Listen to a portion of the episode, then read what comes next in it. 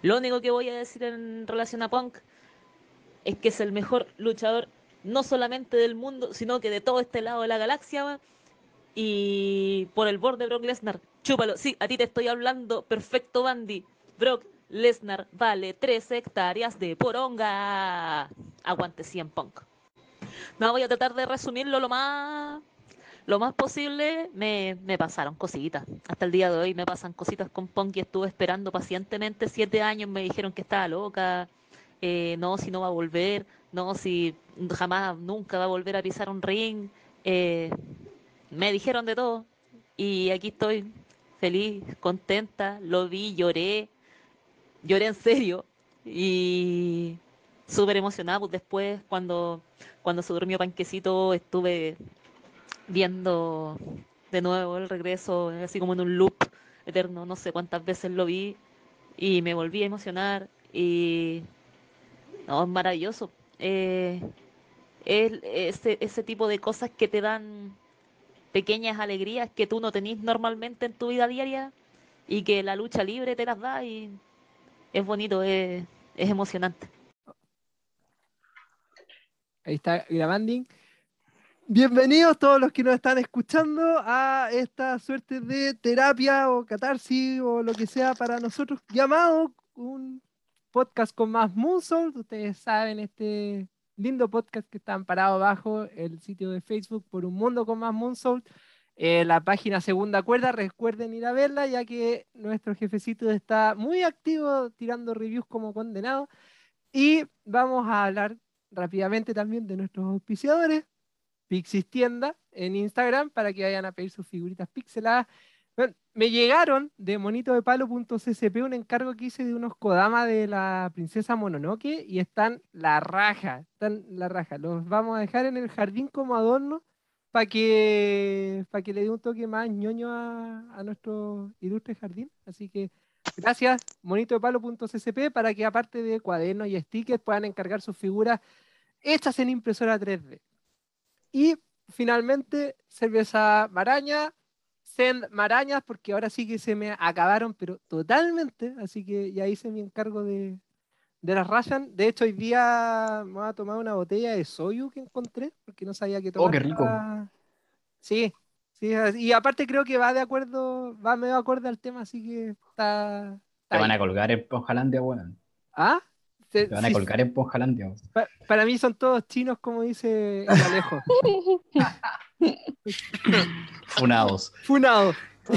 Son chinos cudeiros. El chino cudeiro. Ah, bueno, vamos, a aprovechar de saludar a nuestro panel estable. Tenemos una eh, notabilísima invitada el día de hoy. Así que en realidad, no, voy a empezar por la invitada, porque falta de respeto. a todos los que nos estén escuchando, siéntase complacidos porque en esta amplia gama de invitados que hemos tenido nos vuelve a visitar el día de hoy la querida Nikki. Hola Nikki, ¿cómo estáis? Hola chiquillos, muchas gracias otra vez. Perdón el atraso, como ya le había dicho, estaba cocinando, así que. Sí, no hay problema. No hay problema, estamos todos en la misma. Muchas gracias por. Yo también estaba cocinando. Sí. así que, bueno, oye, muchas gracias, Nicky, por estar acá. Eh, hace rato que queríamos que participaras de nuevo en el podcast, así que qué bueno que se alinearon los astros para, para conversar. Gracias, gracias chiquillos. Así que bien, ya con nuestra invitada presentada, vamos a pasar a nuestro panel estable, semiestable. Ahí vamos a partir por el chino Cudeiro, que con el cambio de hora está haciendo un feroz esfuerzo para poder conversar con nosotros también. Nuestro amigo Pepe. Oli. Hola gente, hola compañeros, radio escuchas. Eh, fue una noche difícil de harta pega, entonces hoy día estoy en modo zombie. Eh, ya me han hecho suficiente bullying por interno. Me imagino que por externo también, así que estoy preparado psicológicamente, pero bien contento y entusiasmado con el tema de hoy. Buena, perfecto. Eh, y vamos a continuar con el amante de la leche de almendra, el señor Mati. Ay, la leche mala, weón, por la cresta. Muy rica, weón, muy rica. No, weón, es horrible.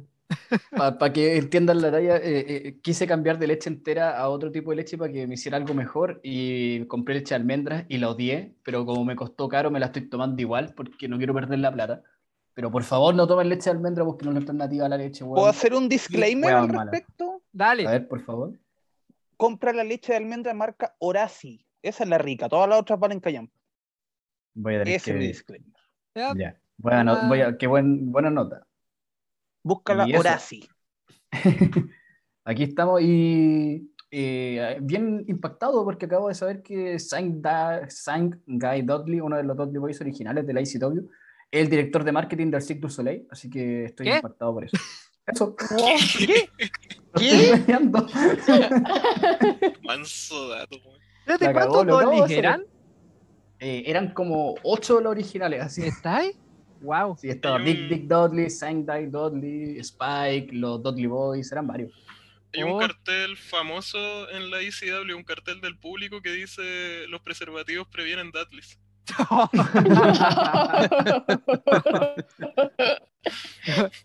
Qué época aquella. Me cagó. Exactamente. Bueno, y vamos a aprovechar de saludar a nuestro jefecito que acaba de interrumpir su vida normal para poder grabar este podcast. Hola, Oli, oli. señor Momo. Oli, oli. Yo almorcé ravioles. Un buen almuerzo de, de trabajador promedio. Claro, Rico. Rico. Todo, todo bien por acá, al menos. Ni problemas con la leche ni nada. Así que ah, todo bueno. bien con el almuerzo.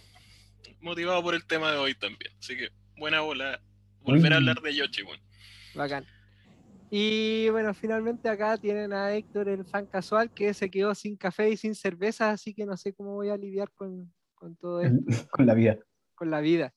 Así que, bueno, en fin, como les decía, me, me traje un soyu para, para amenizar este podcast. Para los que no saben, el soyu es el típico, no sé, si la- si ustedes ven dorama y cuando ven que la gente en el dorama se va a emborrachar, anda con una botellita verde, ese, esa botellita verde tiene soyu. Es un destilado de, de arroz, muy similar al sake, y ahí está el enganche con el tema de hoy.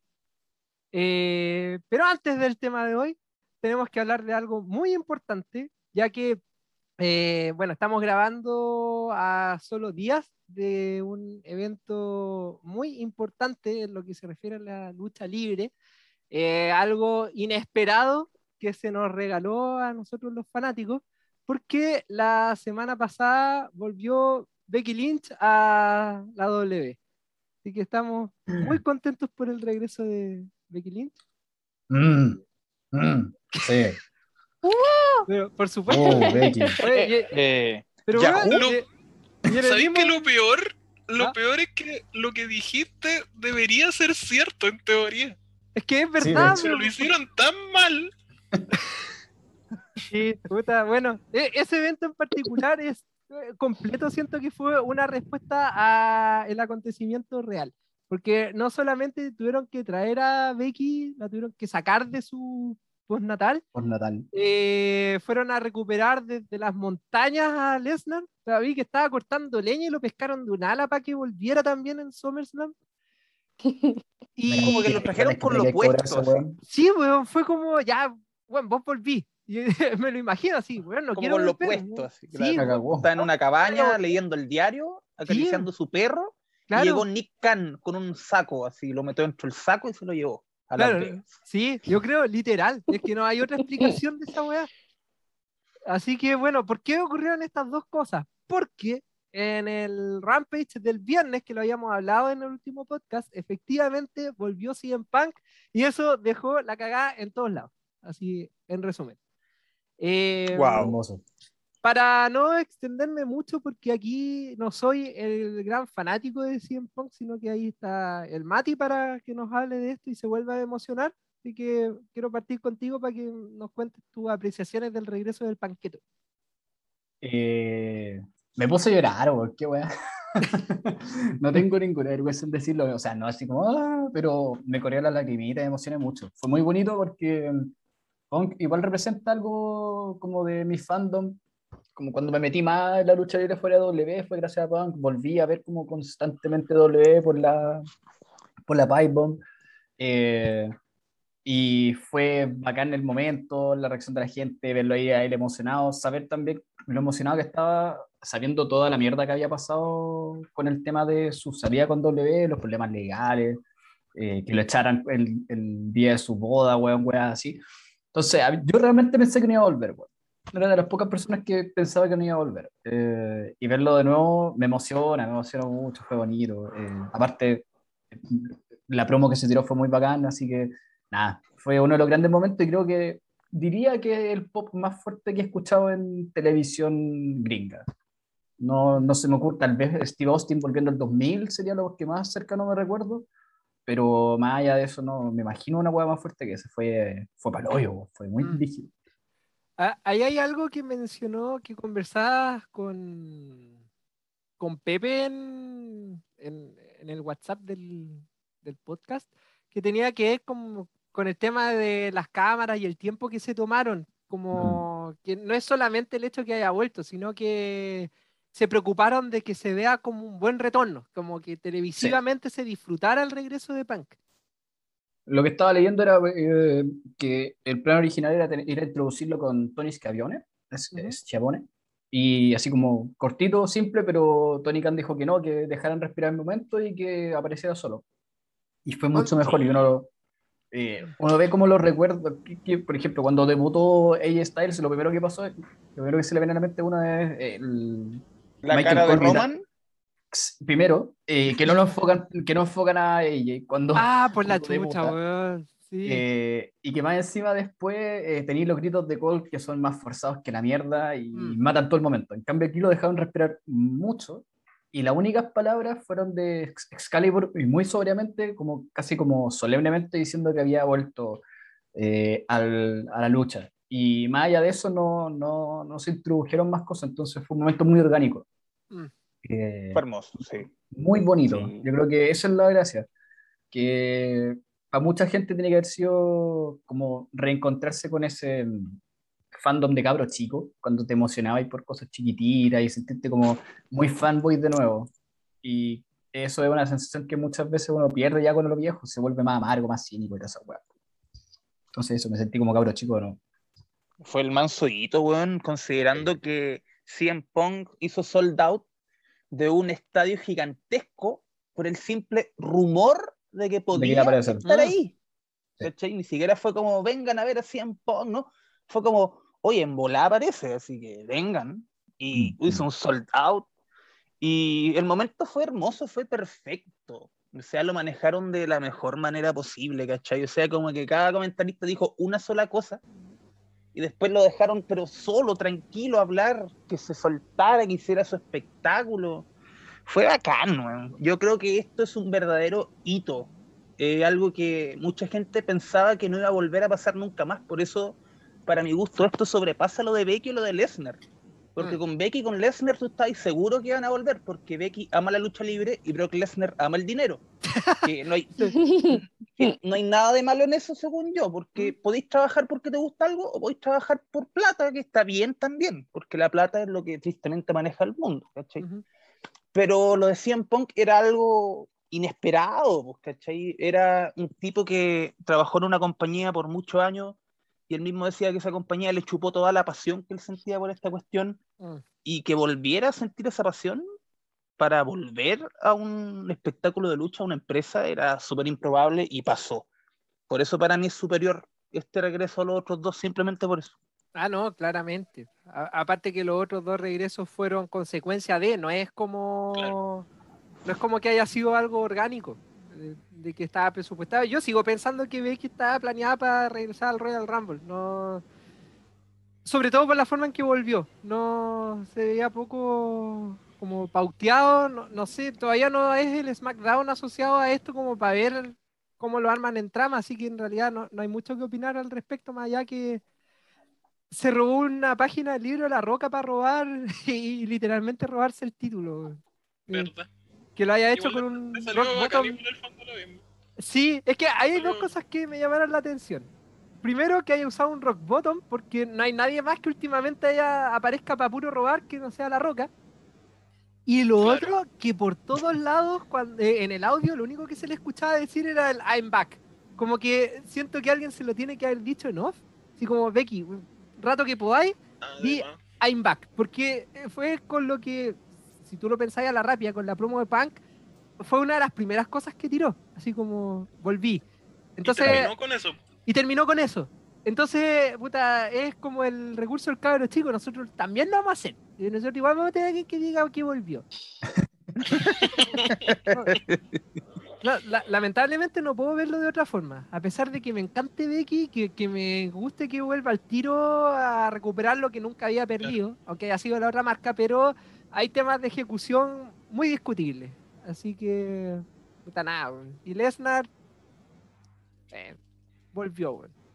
Digo, ta- tampoco es que haya sido algo muy chocante, weón. igual iba a volver. No, Lo más notable fue el look de Lesnar, weón. Más que Sí. el regreso. Sí, we- de hecho. Ojalá mantenga el look vikingo, sí. Yo encuentro que el Lesnar vikingo se ve bacán, weón. Oh, ya me veo que no, Por dos. Me dio risa un tweet que decía que bueno que volvió Buddy Murphy. Yo, yo creo que el de Punk, por lo que decía Pepe, si es que es por compararlo, es más comparable al de Brian, creo yo. O al Mm. de Edge. Porque también son dos weones, claro, que uno pensaba que no iban a volver. Por temas Claro. de salud en ese caso. Mm. Más que temas de decepcionarse con la lucha. Pero por ahí podría ir más. Pero, Mm. pero no, fue un, fue un momento muy único. Muy, Claro. muy bacán realmente. es algo que se está esperando hace años. así, sin chiste. Cada Claro. vez que hay una oportunidad de un retorno, siempre se especulaba en CM Punk, en el Rumble siempre aparecía, él tiraba el humo para puro huevear. O sea, había una complicidad incluso estando él fuera del circuito de la lucha. A Sí, le gustaba agarrar por el huevo a los fans y ese tema. Sí, entonces no, no se fue nunca, en realidad, sino que ahora oficialmente va a seguir luchándolo. Eh, oye, por ese lado, Nicky, tú en- durante la carrera de Punk, ¿tú lo alcanzaste a seguir? O sea, ¿tú veías las luchas cuando, cuando estaba, no sé si lo, lo viste en Raw, en WWE? Eh, sí, po, sí, o sea, vi a Punk, lo- en realidad a Punk lo conocí en, en WWE, cuando retomé a ver lucha como en el 2009, más o menos. Ah, en el feudo con, eh, con Jeff Hardy. Sí, entonces, Ah, puta, en esa época odiaba a CM Punk, Era muy, era muy desgraciado. eh, fan de Hardy desde que tengo uso de razón, así como de Triple H, entonces como que no, Mm. po, no, odiado. Eh, pero mm, después me acuerdo que como con el tema de la Pipe Bomb, lo encontré bacán. En esa época todavía me, me compraba todo lo que pasaba en la lucha, Muy bien. entonces no, fue bacán, pues yo lo encontré bacán. Pero nunca fue como un luchador que llamara más allá mi atención, en- honestamente. Ya. Pero, eh, pucha, honest- la verdad yo no veo All Elite, no consumo All Elite, por ende no vi el regreso de Punk, vi las fotos nomás. Y como él tampoco, como que nunca me ha gustado, para mí fue Ujú. como, ah, volvió sin Punk. Claro.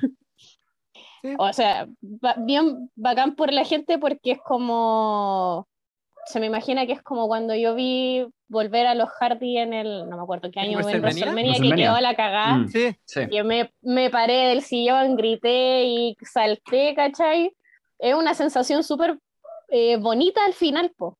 Mm. Claro. Mm. Entonces, bacán por los fans que pudieron volver a ver a CM Punk eh, volver, pues supongo que va a luchar, pues. Sí, supongo. pues, es, es lo que Contra esperamos. No, sí, él dijo que, quería que- luchar en, en All contra el roster entero. De hecho, ni siquiera le interesa como ir afuera a luchar, anda a Japón o a Ah, México, wea así. Sí, full All Elite. Así que eso, pues. Y en cuanto a. Puta, yo sí vi SummerSlam porque WWE igual Ujú. consumo hasta un cierto punto. En realidad, hasta ah, desde hace harto rato veo solamente los pay-per-view. Mm. ¿cachai? No sigo como la historia ni nada. Muy De bien. repente, como que Lo mejor No que puede cacho. hacer. no cacho ni la cartelera y es como, ah, ya, pero igual lo veo, po. Aparte que tengo network, así que hay que, hay que usarla. aprovecharlo. Hay que Sí, aprovecharla. Y... Pero a mí sí me gustó el regreso de Becky Lynch. A mí la Becky me gusta desde que estaba en las indies cuando era Rebecca Knox. Entonces, Buena. entonces Muy como que cuando la vi volver, la verdad a mí me, me gustó bastante porque se suponía, a mí el- ese día yo me junté con, con el Sebastián, que siempre nos juntamos a ver como los eventos, y él me había dicho así como, hoy parece que la Sacha no está, porque le dio Mm. COVID. Sí, Y ese es el "Puta, qué paja. Sí. Puta, dije yo, qué paja, ¿cachai? Pero bueno, y, yo, y cuando empezaron a mostrar así como la el feudo, y yo dije, pero ¿qué onda? ¿No se supone que no está? Y después dicen así como, ya no, si Sacha en realidad no está, tenemos a Carmela. Y yo, bueno, no, no. El público en mute eh, fue para la cagar, eran como 50.000 personas en silencio, de decepción. Car- 50.000 Carmela, dije que se yo, apagaron. Podría ser cualquier otra, ¿cachai? Y cuando de hecho dije así como puede ser cualquier otra persona, incluso ve y suena la música de la Becky Lynch. Qué Entonces buena. fue como, ¡guau! ¡Qué bacán! También así como misma reacción con Jeff Hardy, puta, salté, grité porque a mí me gusta la Becky. Mm, Y yo a diferencia así como de mucha gente que veía así como comentarios, todo el tema, a mí me ¿Mm? gustó lo que hicieron. ¿Sí? Porque igual, eh, sí, porque encuentro que, bueno, obviamente quizás la ejecución pudo haber sido mm, Claro. media floja, ¿cachai? Mm. Pero siempre he pensado que ellos, de alguna forma u otra, saben lo que están haciendo. Entonces, siento que también eh, tiene que haber una construcción. A mí se me imagina, y por algunas cosas que estuve leyendo, así como a, a la suelta en realidad, Ujú. eh, que la Becky iba a volver, o sea, yo siempre pensé que podía volver como ruda y atacar a la Bianca Belair, porque Ujú. la Bianca Belair es la top face actualmente en WWE, pues, ¿cachai? Entonces, como que siempre pensé que podía pasar eso en SummerSlam. Yo no pensé que la Becky no iba a volver ahora. Ujú. Como que lo esperaba por, por completo que volviera así como en SummerSlam. No esperaba que volvieran en Royal. Ah, ya.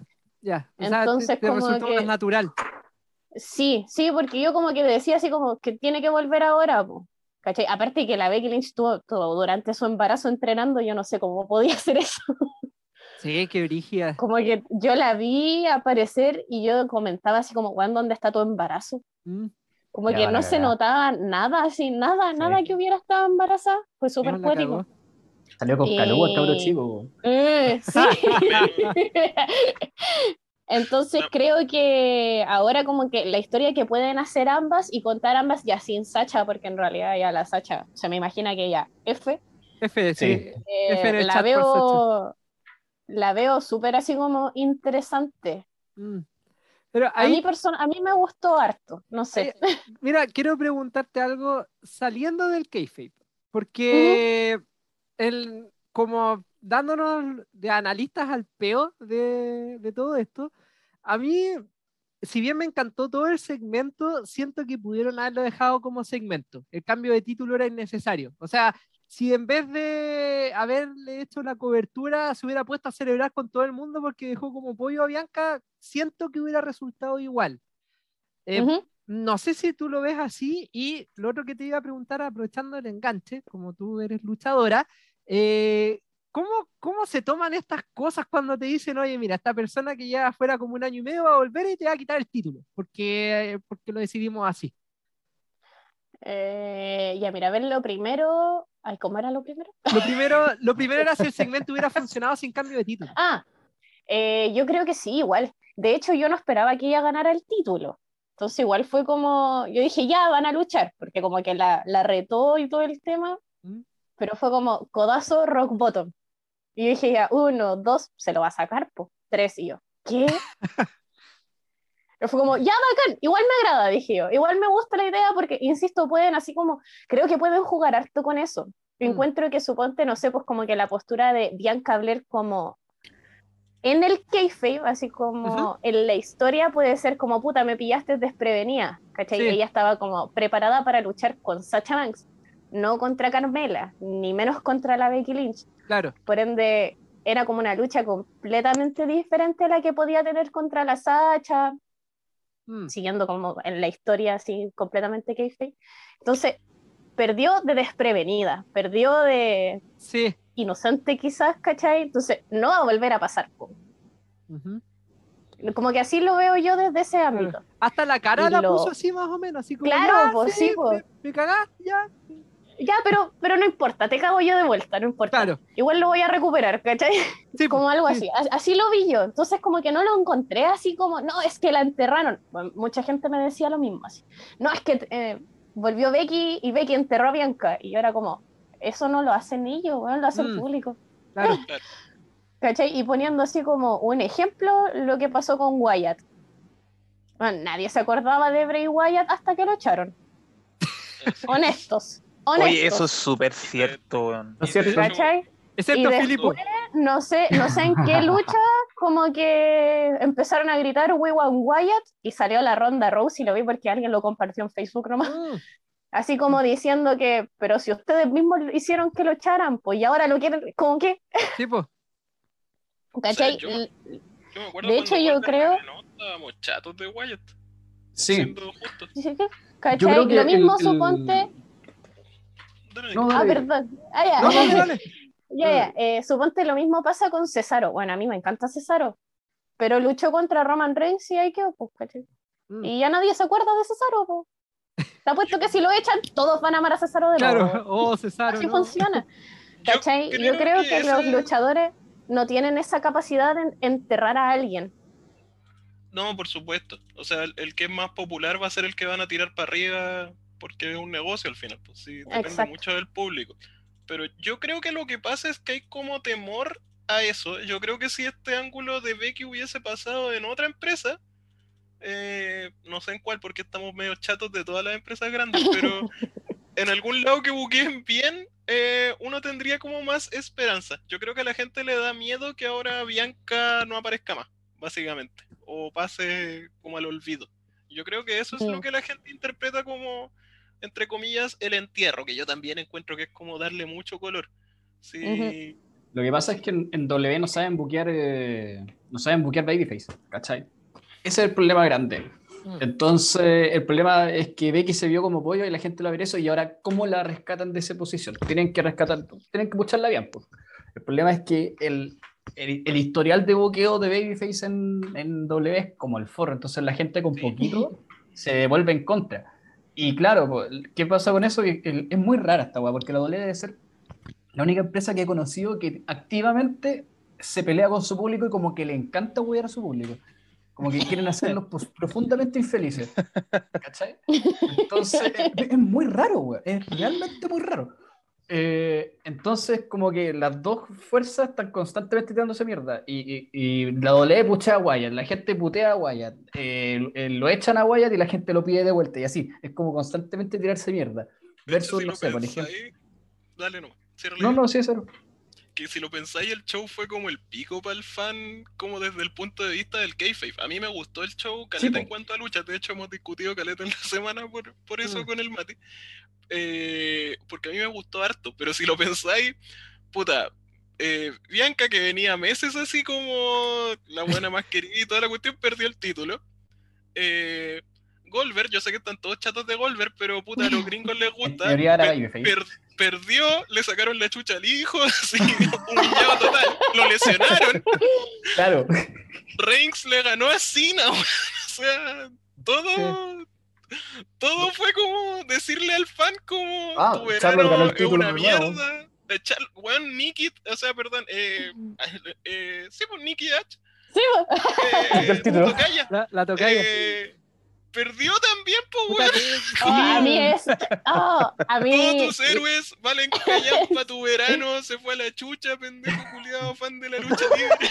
¡Una Oye. mierda! ¿Vieron, ¿Vieron el viral ese del niñito? Que estaba Niñito que se emocionó porque perdió Cena. Oh, Sufre, pendejo de mierda. Me dio pena, pobre niño.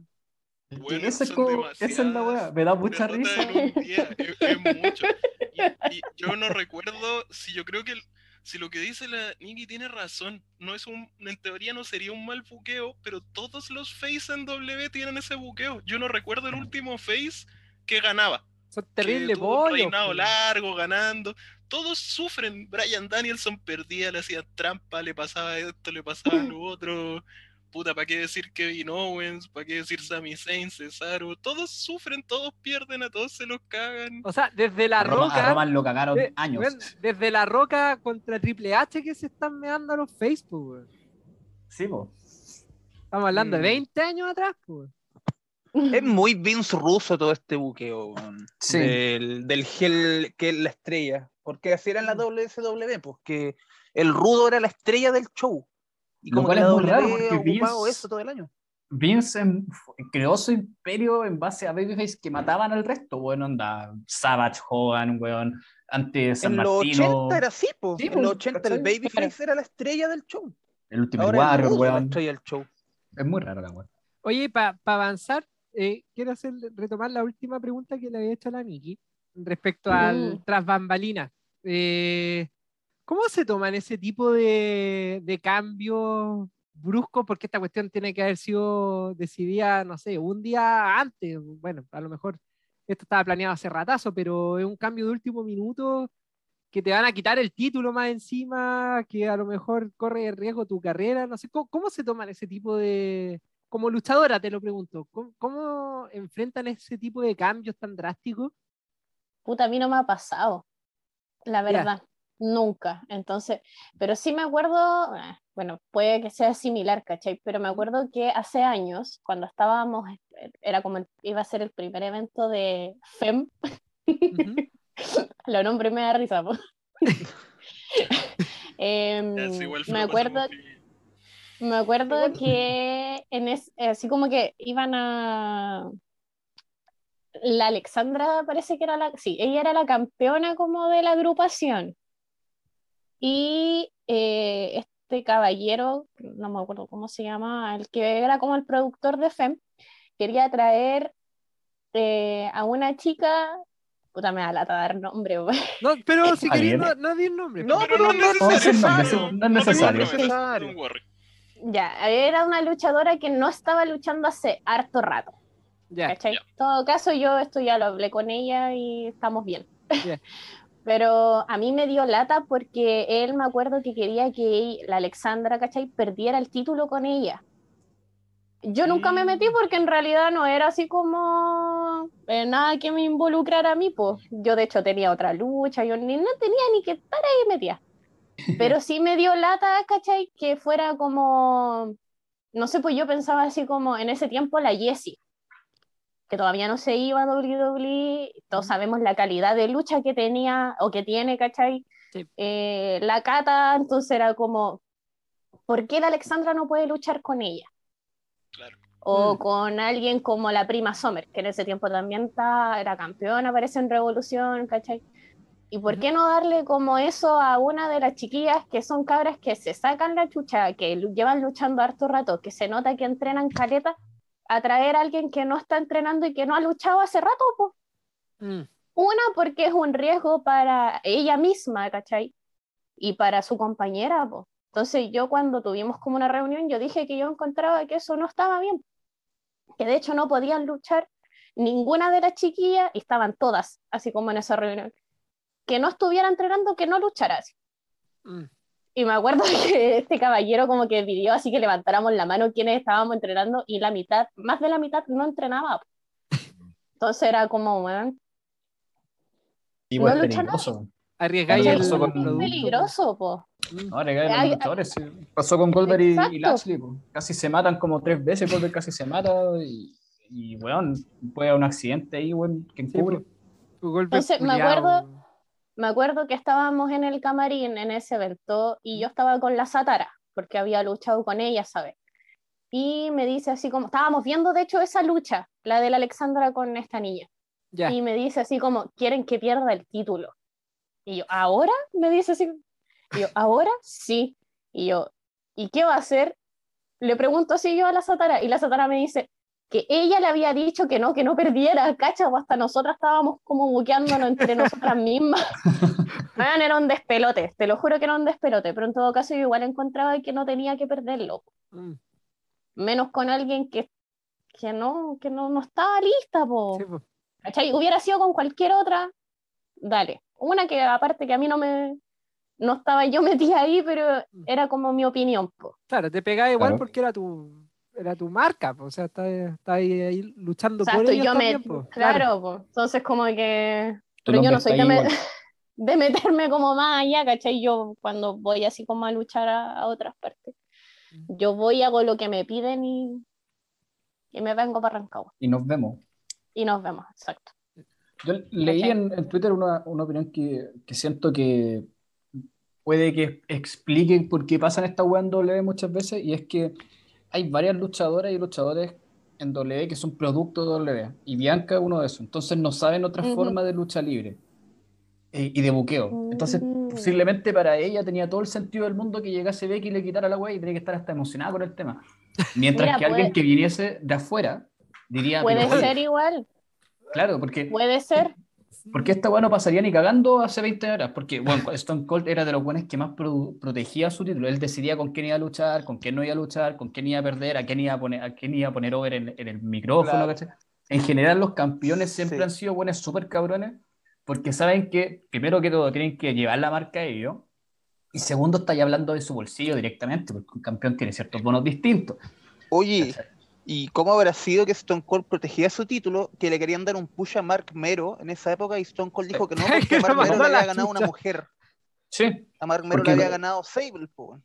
Entonces, que él no, no, no se iba a ver mal, ¿cachai?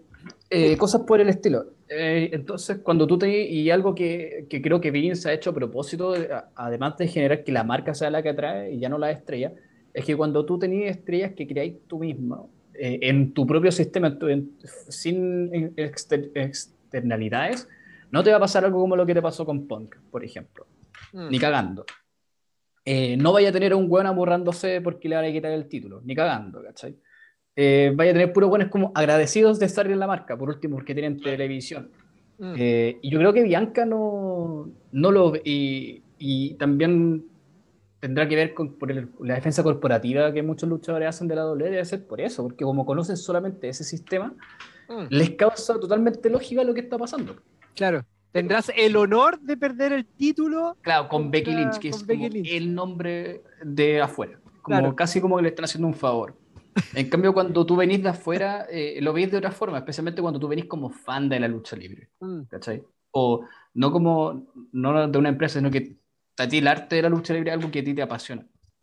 Eh, cuando es así, es distinto, yo creo, las dinámicas de tener que perder con alguien y todo eso, porque, te- por ejemplo, te preocupáis de lo que decía la Nikki, porque ¿cómo voy a perder con alguien que ni siquiera está entrenando? ¿cachai? ¿Qué, qué- qué- cómo me veo yo? Y además el peligro que significa para los dos, porque yo pongo mi vida en tus manos y, Ujú. y cómo sé yo que vaya a responder bien, pues, weón, Sí, pues. ¿cachai? Así que, eso. Goldberg, chúpalo. Igual. Por favor, no vuelvas. O sea, puta, es que Goldberg me pasa que sus luchas me entretienen para bien y para mal, weón. Por ejemplo, No, esta lucha es la que- encontré como el pico, pero me entretuvo. No, pero no, No, no pero tiene punto mira, de comparación. o sea, po, le- esto- tienen, tienen médicos, plata, eh, agente, Mm. o sea, no tiene punto de comparación. Mm, A lo que me refiero es que Goldberg llega más preparado a pesar de no estar luchando. Ah, claro. Sí, po. Sí, los hueones Sí, no, eso es totalmente. la cresta, po. ¿Cachai? O Así que yo- por mí que vaya y se haga pico, weón, si con todo lo que roba, weón. Yo, Yo ya vi quedé feliz con su lucha, me gocé a Lashley tirándole la rodilla contra el poste. Puta, Un pero, caballero de 80 años sin ni un cuidado, weón. pero con esos antecedentes mejor que no vuelva, pues, weón. O sea, súmale a, a lo que ya pasó, que prácticamente pareciera, tendría que ver la pelea, ¿no? Pero parecía que se lesionó solo, weón. Y súmale. Vende Se muy lo hizo bien. pico, weón. Sí. ¿Ah?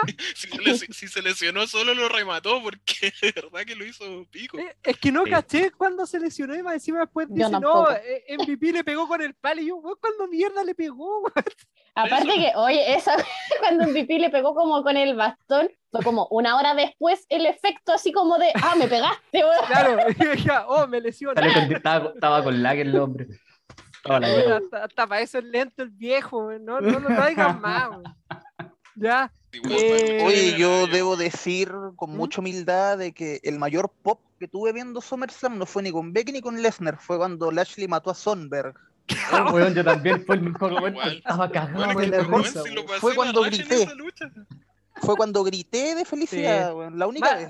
más encima, ¿quién lo mandó a meterse a tirar eso? Fue como matando polilla. el- Pobre cabro, se vio terrible. Y más encima la chile la media bestia, po, weón. Era terrible chistoso verlo sacudir al mocoso para todos lados, weón. La Chuli no tuvo piedad.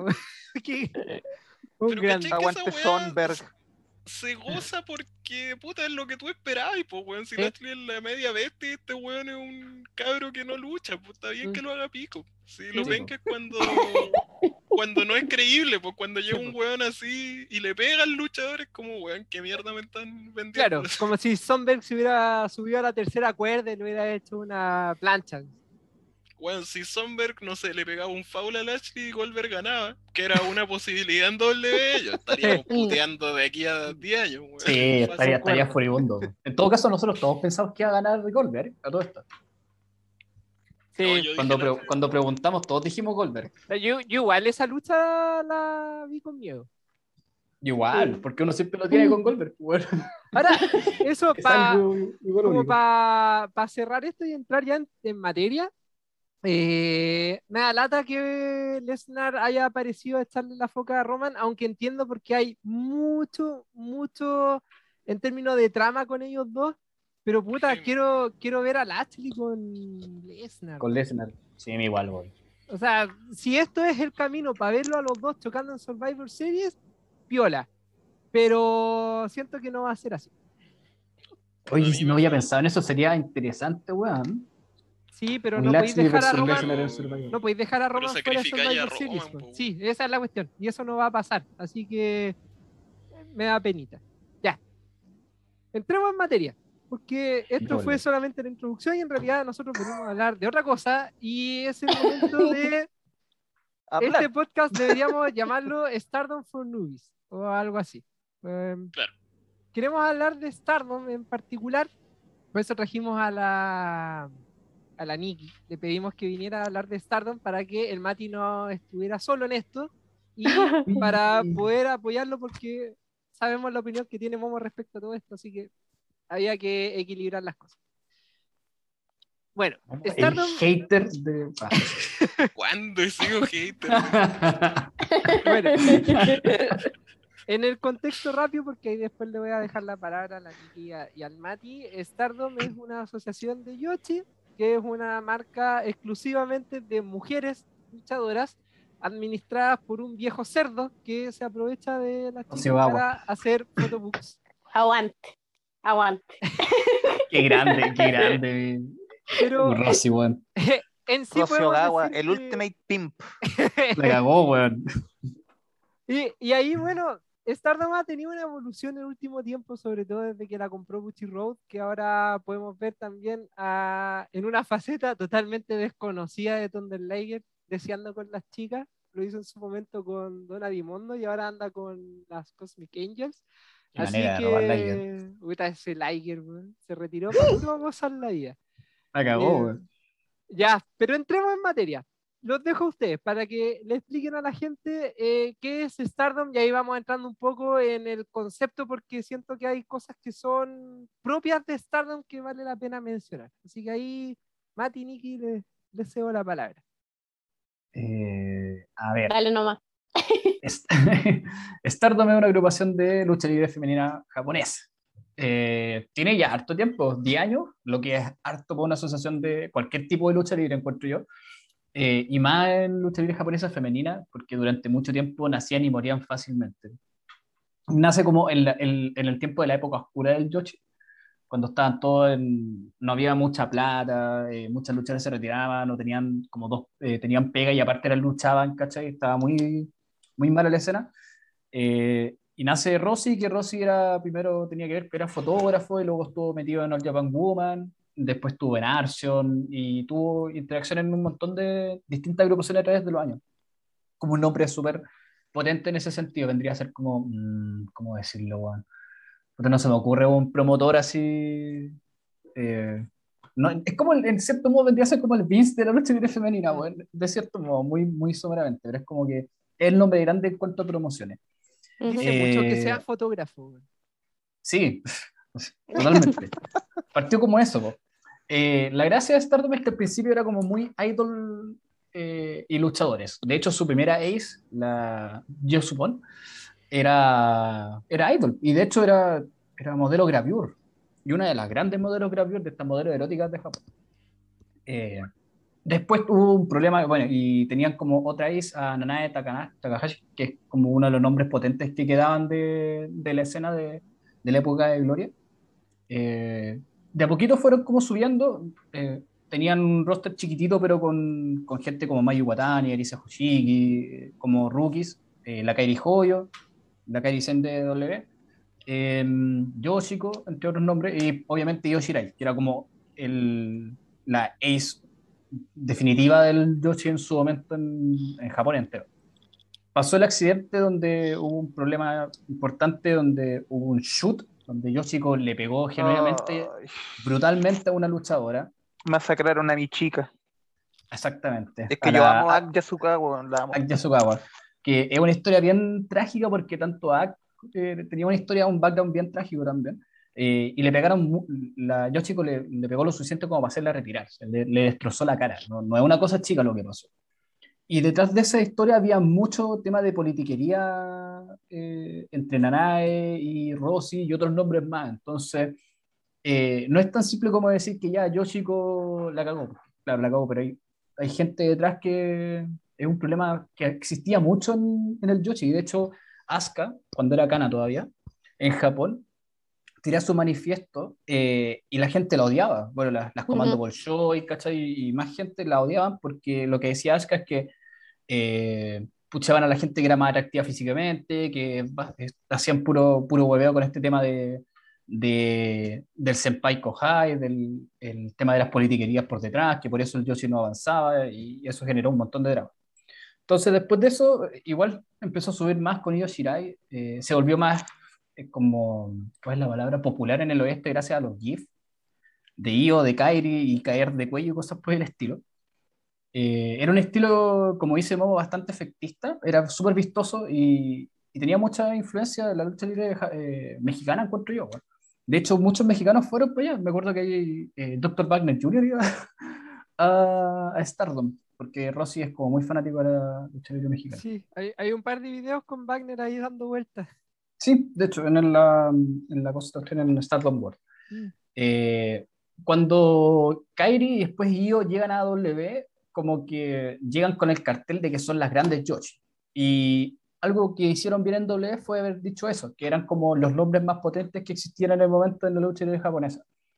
Eh, eso generó que muchos ojos se fuesen para Stardom. Mm, eh, si bien perdieron a, a Kairi y, a- y después a Io, eh, encuentro que Rossi pivoteó bien ese momento, empezando a puchar a otras personas, a las Mayu, a las Arisa, a las Tam, a Hana, eh, y ya con la compra de Bushiroad, que, co- que es la compañía que compró en su momento a New Japan, la dueña de New Japan, eh, le meten la maquinaria de una compañía que sabe de marketing, que es una diferencia importante, porque ah, Stardom era como, como Rico of Honor, en ese sentido. Era antes de que lo comprara una empresa grande, Rico of Honor. Ujú. Era una empresa que tenía un nicho muy potente, eh, funcionaba bien dentro de todo, eh, tenía todo un tema de marketing de DVDs y fotos y los photobooks y la web, y las cabras vivían básicamente de merchandising. Eh, lo cual hacía que no pudiese crecer mucho, pero sobrevivían bien, eran estables. Pero les metieron plata y marketing a un nivel ya profesional, como una marca, como tal. Eh, y se notó muchísimo, se notó muchísimo el cambio en producción. eh, el nivel de producción de los eventos es muy, muy, muy alta. Eh, se notó el cambio en, hasta en los pósteres, onda los pósteres que existen ahora de los eventos grandes de Stardom son una maravilla. Eh, se notó en cuanto a, al pucheo en, en, en cosas que tienen medios. Eh, Stardom tiene un, un programa de televisión semanal. Eh, se notó a nivel del oeste con una mayor, como que pucharon harto el tema del fan externo. Entonces, eh, ah, y trajeron nuevos estilos de luchadoras, que es algo que a mucha gente, al fan como más antiguo de Stardom, como que no le gusta mucho. Eh, y, y ha generado también fans nuevos, como, bueno, Momo dentro de todo como que le gusta más Stardom, por lo que me ha dicho. Eh, trajeron gente como Julia, que eso fue una movida netamente de negocio y súper cabrona. Aguante. Porque a Julia la robaron de Ice Ribbon. Fue la media levantada, la- el- el- Julia estaba buqueada para la despedida de una luchadora super querida de Ice Ribbon y llegó Rosy, le puso la pata en la mesa y le dijo, te vení. Y Julia dijo, bueno. Y Ok. dejó botada, dejó, y dejó botada a la compañera de tag, si no es cualquier cosa. Eh, no, es como que le hubiera puesto plata, no sé, a, puta, no sé, a uno del John Box y, y en lucha de retiro del Box, el hermano se iba, así, en esa onda. Qué, qué weón. Eh, por eso generó mucho anticuerpo en la escena, porque fue una levantada digna de Vince. ¿cachai? Después agarró a Shuri, que era como la ultimate eh, freelancer, ¿cachai? Era, y con su pasado de MMA y todo el tema, eh, la, la agarró. Después se llevó a dos cabras de TJP que es la Mina y, una, y Unagi. Eh, se llevó a Natsupoi también, ¿cachai? Entonces empezó a agarrar con la plata que tenía, agarró harto talento que es muy distinto a lo que tenía Stardom en general. Julia es una brawler, básicamente, con algo de técnica. Shuri es una, es una shoot, eh, la mina es genuinamente luchador, eh, peleadora de artes marciales mixtas. Unagi y Mina son eh, luchadoras que también tienen una onda más erótica, ¿cachai? Más de gravure. Eh, en su momento empezaron a puchar, bueno, Hannah era la destinada a ser la cara de la empresa junto con Julia. Eh, entonces se empieza a ver como un cambio de la, en las personas que iban a ser puchadas. Empezaron a puchar a Tam Nakano, etc, etc, etc. Entonces se fue Kagetsu, se fue Hasui, eh, generó mucho anticuerpo en su momento eso. Pero el resultado ha sido que Stardom ha sido la empresa que más ha crecido en el mundo durante pandemia. Fue la única empresa que ganó plata durante pandemia. Eh, en este momento es la tercera empresa más grande de Japón después de New Japan y de, y de Dragon Gate. Y no sería extraño que si las cosas siguen mejorando pudiese disputar la Dragon Gate la posición de segunda más grande en cuanto a cantidad de gente que lleva. Es tan así que este, Star, este Five Star ha llevado más gente a verlo que, que todo el Five Star que hicieron en el 2017. Y eso que llevan como cuatro fechas nomás.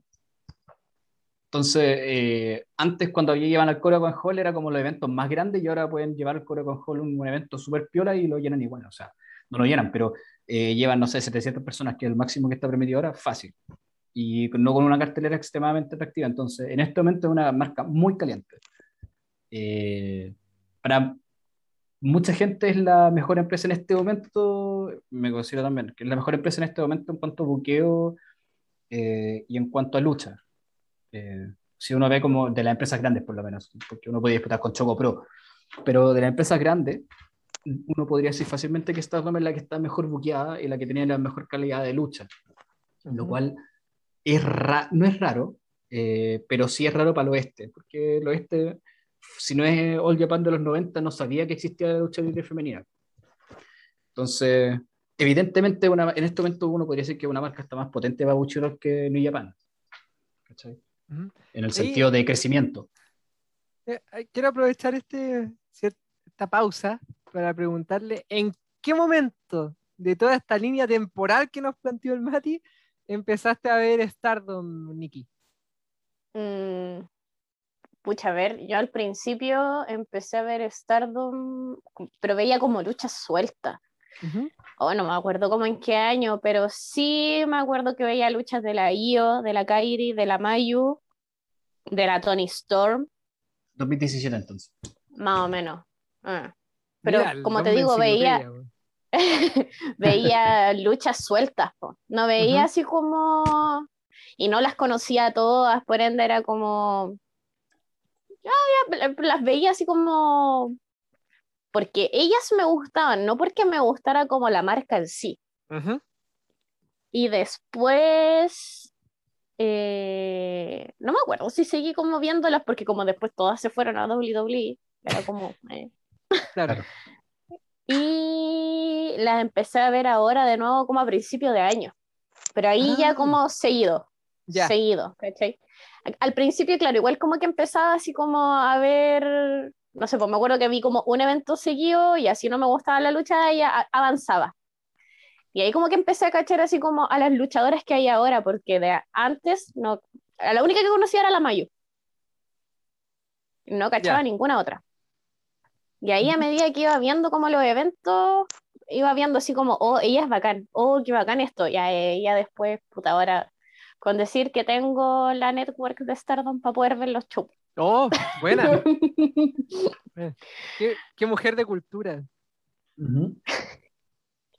Pero eso, tampoco es como que haya empezado así como hace mucho tiempo, que sepa más allá, la verdad no. Pero a propósito de eso, porque me, me resulta interesante esa como brecha que tienes, porque me imagino, o sea, en realidad esa es la pregunta. ¿Sentiste algún cambio entre el Stardom que viste en algún momento donde estaba Tony Storm, eh, un, un Sí, montón de gallín, y lo que estás viendo ahora como producto? Sí, sí, mucho. Es muy distinto.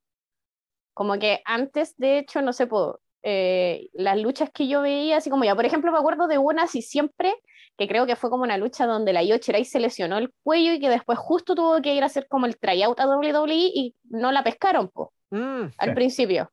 sí. Y que tiene, es una lucha contra la Tony Storm. Me acuerdo que la tenía en mi disco duro y. Y puta, la lucha es eterna, ¿cachai? Es súper larga. Nada tiene sentido de lo que hacen. No es como una. No, no, es, no hay una, no hay una ruda y una técnica, ¿cachai? Ambas eh, luchan. Porque Ya. lo que tiene Japón es que la lucha es como, no es vista como una historia, suponte como en América, po. o acá algunas agrupaciones en Chile, sino que ellos es como de competencia. po. Es un deporte, es competitivo. Claro. Por ende, no hay un rudo y un técnico, po. no hay una historia como una comedia, no sé cómo explicarlo. Sí. ¿Cachai? Entonces, como que ellas luchaban solamente. Entonces era, a ver, German en el apron, German en el suelo, German arriba de una silla, eh, una... eh, ah, ¿cómo se llama esta weá que pegaba al Undertaker? Una tumba rompecuello. Mm. Uno, dos, weón, y no perdían, ¿cachai? Y era como que chuchas. Claro, te- a, mí, a mí era bacán, me gustaba porque eran minas que se sacaban realmente la mierda, A perra. claro, pero no había ninguna construcción de nada.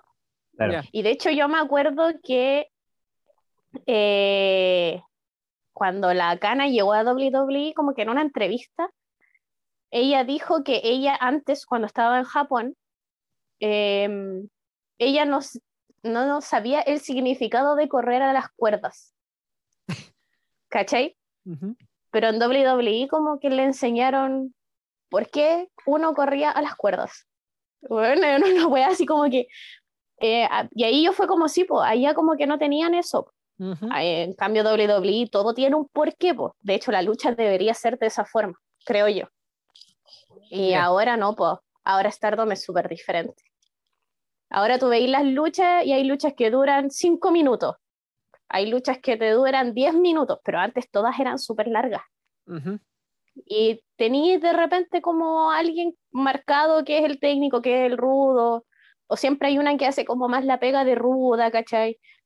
Cuando hacen esos como cambios de los, de los stable, Ujú. putas se aprovechan de, de eso y hacen cosas súper chistosas. Es Ah, súper distinto. esos, esos Sí, son bacanes. Sí, sí, como el de Mina cuando estaba con Momo y Momo tenía que pues, hacer la pose de Mina y no quería. Sí, Oh, qué Sí. buena pelea. Esa fue muy divertida. eso Sí, es muy buena. ¿Cachai? Entonces es como súper diferente y me Ujú. gusta más este Stardom que el que antes. Ya. Oye, a propósito, ya que mencionaste lo de las, la- las peleas largas, ¿notaste alguna, o sea, se ve alguna diferencia entre las peleas largas de antaño con, por ejemplo, una pelea que fue eterna esta vez, pero que se me hizo súper rápida, la de Utami con, con Ah, Shuri? con, con Shuri. Oh, de hecho, lo- ayer eh, la volvimos a ver. Lo que pasa es que eh, al agresor también le gusta Stardom y él es de la época así antigua de Stardom. ¿Mm? Eh, y claro, pues me decía así como, pucha, es que hace tiempo que no veo nada y no sé qué, ya. Y nos juntamos un día a ver Stardom y vimos e- ese evento completo. Ya. Y empezamos a ver esa lucha y no la terminamos de ver. Yo creo que llegamos como a los 20 minutos. ¿Cachai? Y yo le dije, bueno, es súper tarde. Veamos, la terminamos de ver otro día. Y, ¿cachai? Y, y, bueno, yo ya la había visto porque había visto el evento entero. Ujú. Pero, y ahí cacharon así como, bueno, dura una hora. Una hora quince. ¿Cachai? Y fue como, ¿por qué dura tanto? Es que el main event ya. Y ayer la terminamos de ver por fin después de casi dos semanas. Y me dijo así como, bueno, no se siente. En realidad no se siente que es eterna, po, que es larga. Está súper bien Eh, no claro, está súper bien contada la parte de que, puta, ninguna de las dos perdió al final, ¿cachai? Bueno, al- en el primer final, Claro. Ninguna perdió, entonces después hacer la promo y decir así como, eh, No, yo puedo seguir más, más. ¿cachai? Yo puedo seguir, tú podéis seguir así como campeona, podéis seguir, sí, yo puedo ya, y seguir, seguir, se veía el cansancio, lo cual encuentro que es bacán cuando eso se nota, ¿cachai? Porque te estáis sacando la mierda, vos, Claro. y cansa, vos, Sí. ¿cachai? Entonces, como que, no, de- a mí por lo menos esa lucha me gustó caleta, también la tengo en mis favoritos. ya. Pero esa sí, lucha es, como- larga- es diferente. Esa lucha larga me recordó a los maratones que hacía Ric Flair, en el sentido de que Flair no se cansaba así como de... O sea, claro, se cansaba, pero no es como que quedase cortado de aire, pero demostraba el cansancio. Y aquí pasó lo mismo. Yo creo que ninguna de las Sí. dos quedó así como, como que en un momento se le cortó Bota. el aire, claro, pero vendieron tan bien el cansancio que uno estaba ahí, te sentí que te dolía todo también junto con ella. Y eso es algo que siento que a Stardom le faltaba antes en sus, en sus luchas de maratón. Y lo otro es que se nota que hay alguien, bueno, eh, está entrenando, hay varios entrenadores, está la Mayu y está también el Milano, y se nota las bases fundamentales han mejorado en, en, en Stardom. Las luchadoras son todas súper sólidas en las cosas Ujú. básicas, desde el correr las cuerdas hasta la- los primeros en- eh, enganches, el, el mantener la lógica de las luchas. Como que en ese sentido lo fundamental está súper bien tratado y algo que antes no era así porque era más efectista, como, ese- como decíamos en su momento. Que no tiene Sí, nada malo, de, en todo caso. de hecho, en la intensidad que ellas tienen así como para luchar o para hacer para todo lo que requiere ser como una lucha desde pegar un movimiento, desde la postura, pararte bien, la corrida de las cuerdas, ¿cachai? Una caída, bueno, todo eh, es súper cuático y me acuerdo que hay un video en la como en la network de Stardom que es de un entrenamiento. Está Milano Collection, la Mayu, Tam, no me acuerdo qué más. Eh, Está y, y- están Ella. las dos Sayas. Las La dos Saya Sayas, sí, la, la, la alta y la pequeña. La más alta de todas. Basta. Sí, y están como, eh, están haciendo así como el tumbling, ¿cachai? Y hacen una corrida a las cuerdas. Y yo quedé para la cagada porque ellas gritaban mientras corrían tres veces a las cuerdas. Y yo estaba así como, bueno, ya, correr a las cuerdas cansa porque tú tenés que mantener la respiración mientras vais corriendo y botarla cuando llegáis al extremo y respirar rápido, mantenerla y hacer lo mismo, ¿cachai? Chuta. Porque si respira- respiras entre medio que vais corriendo, te cansáis más, te podéis pegar en el latigazo, suponte en nuestro, nuestro ring, en el, el D-Max, es una piola. La piola es dura, entonces Mm, te pegáis el latigazo en la cuerda, cagáis al tiro. Entonces tenéis que respirar en ese momento, tenéis que botar el aire cuando llegáis, son tres pasos, no podéis dar más de tres pasos, entonces es todo un conjunto, y ellas entre medio gritaban mientras corrían, qué- y yo estaba así como, weón, qué chucha. Y le, se lo, le mandé el video al Seba, que es el que hace los entrenamientos en el dojo, el profe, y me dijo, inténtalo, po. Y yo, no, Oye, no, ¿Qué? le dije, "Oh, me da miedo. Capaz que haga ahora y me mueras. qué loco eso porque se ve tan natural cuando, cuando lo hacen, pero como lo mencionaste tú, requiere estar completamente, o sea, me imagino que con el paso del tiempo ya te acostumbráis, pues, pero, Claro, pues después es natural, pues. Pero, al igual, qué principio, al principio no, pues de hecho nosotros tenemos cabros cuando llegan así como chicos a entrenar y les enseñáis a correr a las cuerdas, corren como robots, porque están tan así como pendientes de estar contando los pasos, Claro, para hacerlo. corren igual que un robot.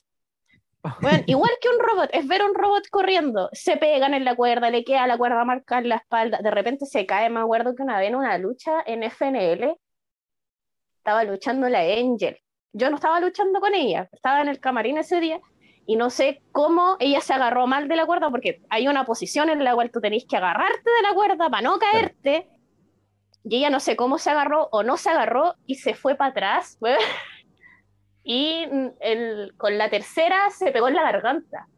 No sé si como que entienden Ah. cómo quedó Ay, ay, ay. Claro, Oh, Bueno, cómo así como- pobrecita. y siguió luchando, po. Y igual yo después fui y le pregunté, me dijo, no, que estaba bien, po. Pero caerte así como para atrás debe ser súper cuático. po. Mm. Entonces, para mí fue súper cuático verlas que entre medio de todo lo que tú tenés que hacer para correr, ellas gritaban.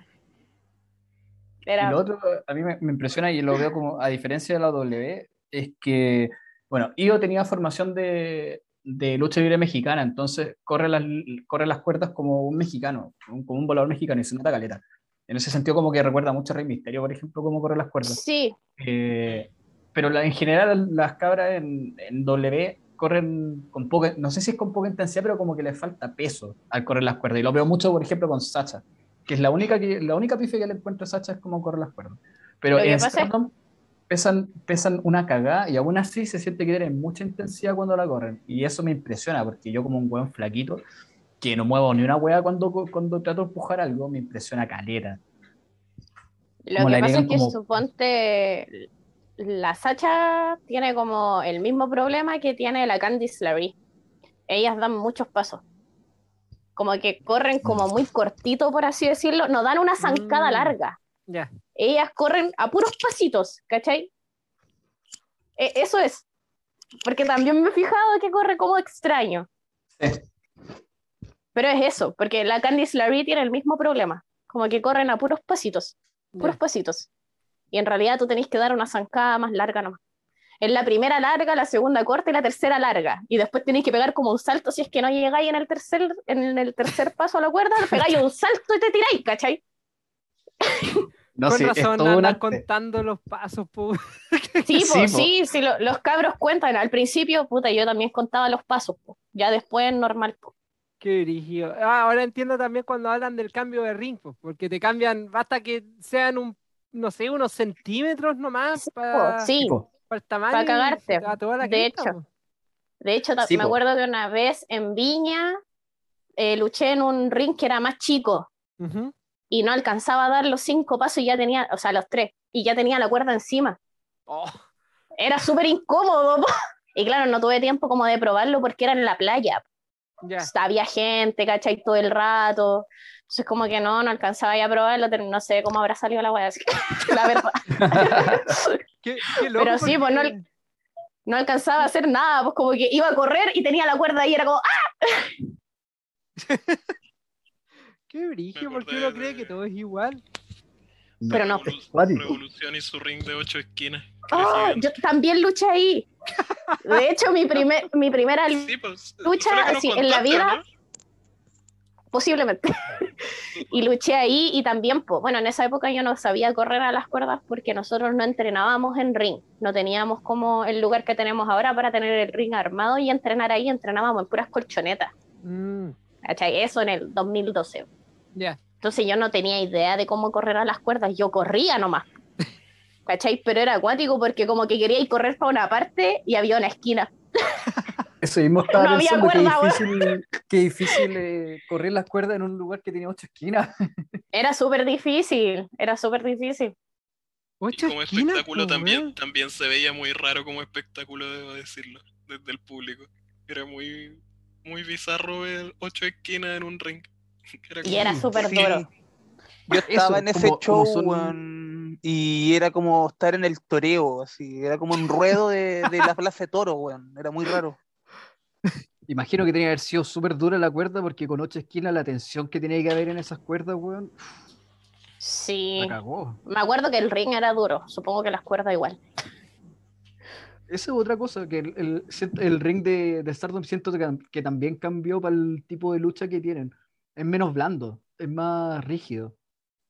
Como están luchando más a ras de suelo, porque están usa- por lo que algo que he notado harto es que están explotando harto la faceta de técnica, en, eh, de llaveo y cosas por el estilo. Todas las luchadoras tienen una Mm. base en esa onda. Incluso Momo, que era más de, de pegar y de movimientos de, de- de potencia, está sacando más desde dormilona y transición y cosas por el estilo. Asumi es básicamente una máquina de hacer transiciones rápidas.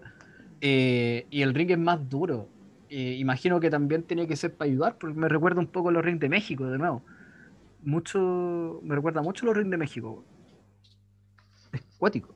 Ha cambiado harto, pero hay harta gente que siente que, eh, que- bueno, ayer tenía un debate más o menos sobre el tema, sobre que gente como Mina o como Unagi están sobrepucheadas por su físico, cosas por el estilo. Eh, a lo cual yo no adhiero porque no siento que le estén quitando el espacio a nadie. De hecho, creo que por primera vez en harto tiempo Stardom como que tiene a todo su roster donde debería estar, más allá de lo, de lo que uno quiera, así como por tu favorito y cosas por el estilo. Yo, por mí que le den a Momo todos los títulos y hasta la llave de la, de la ciudad, pero, pero, eh, están todas en el lugar que tiene, o en, un buen, en una buena posición.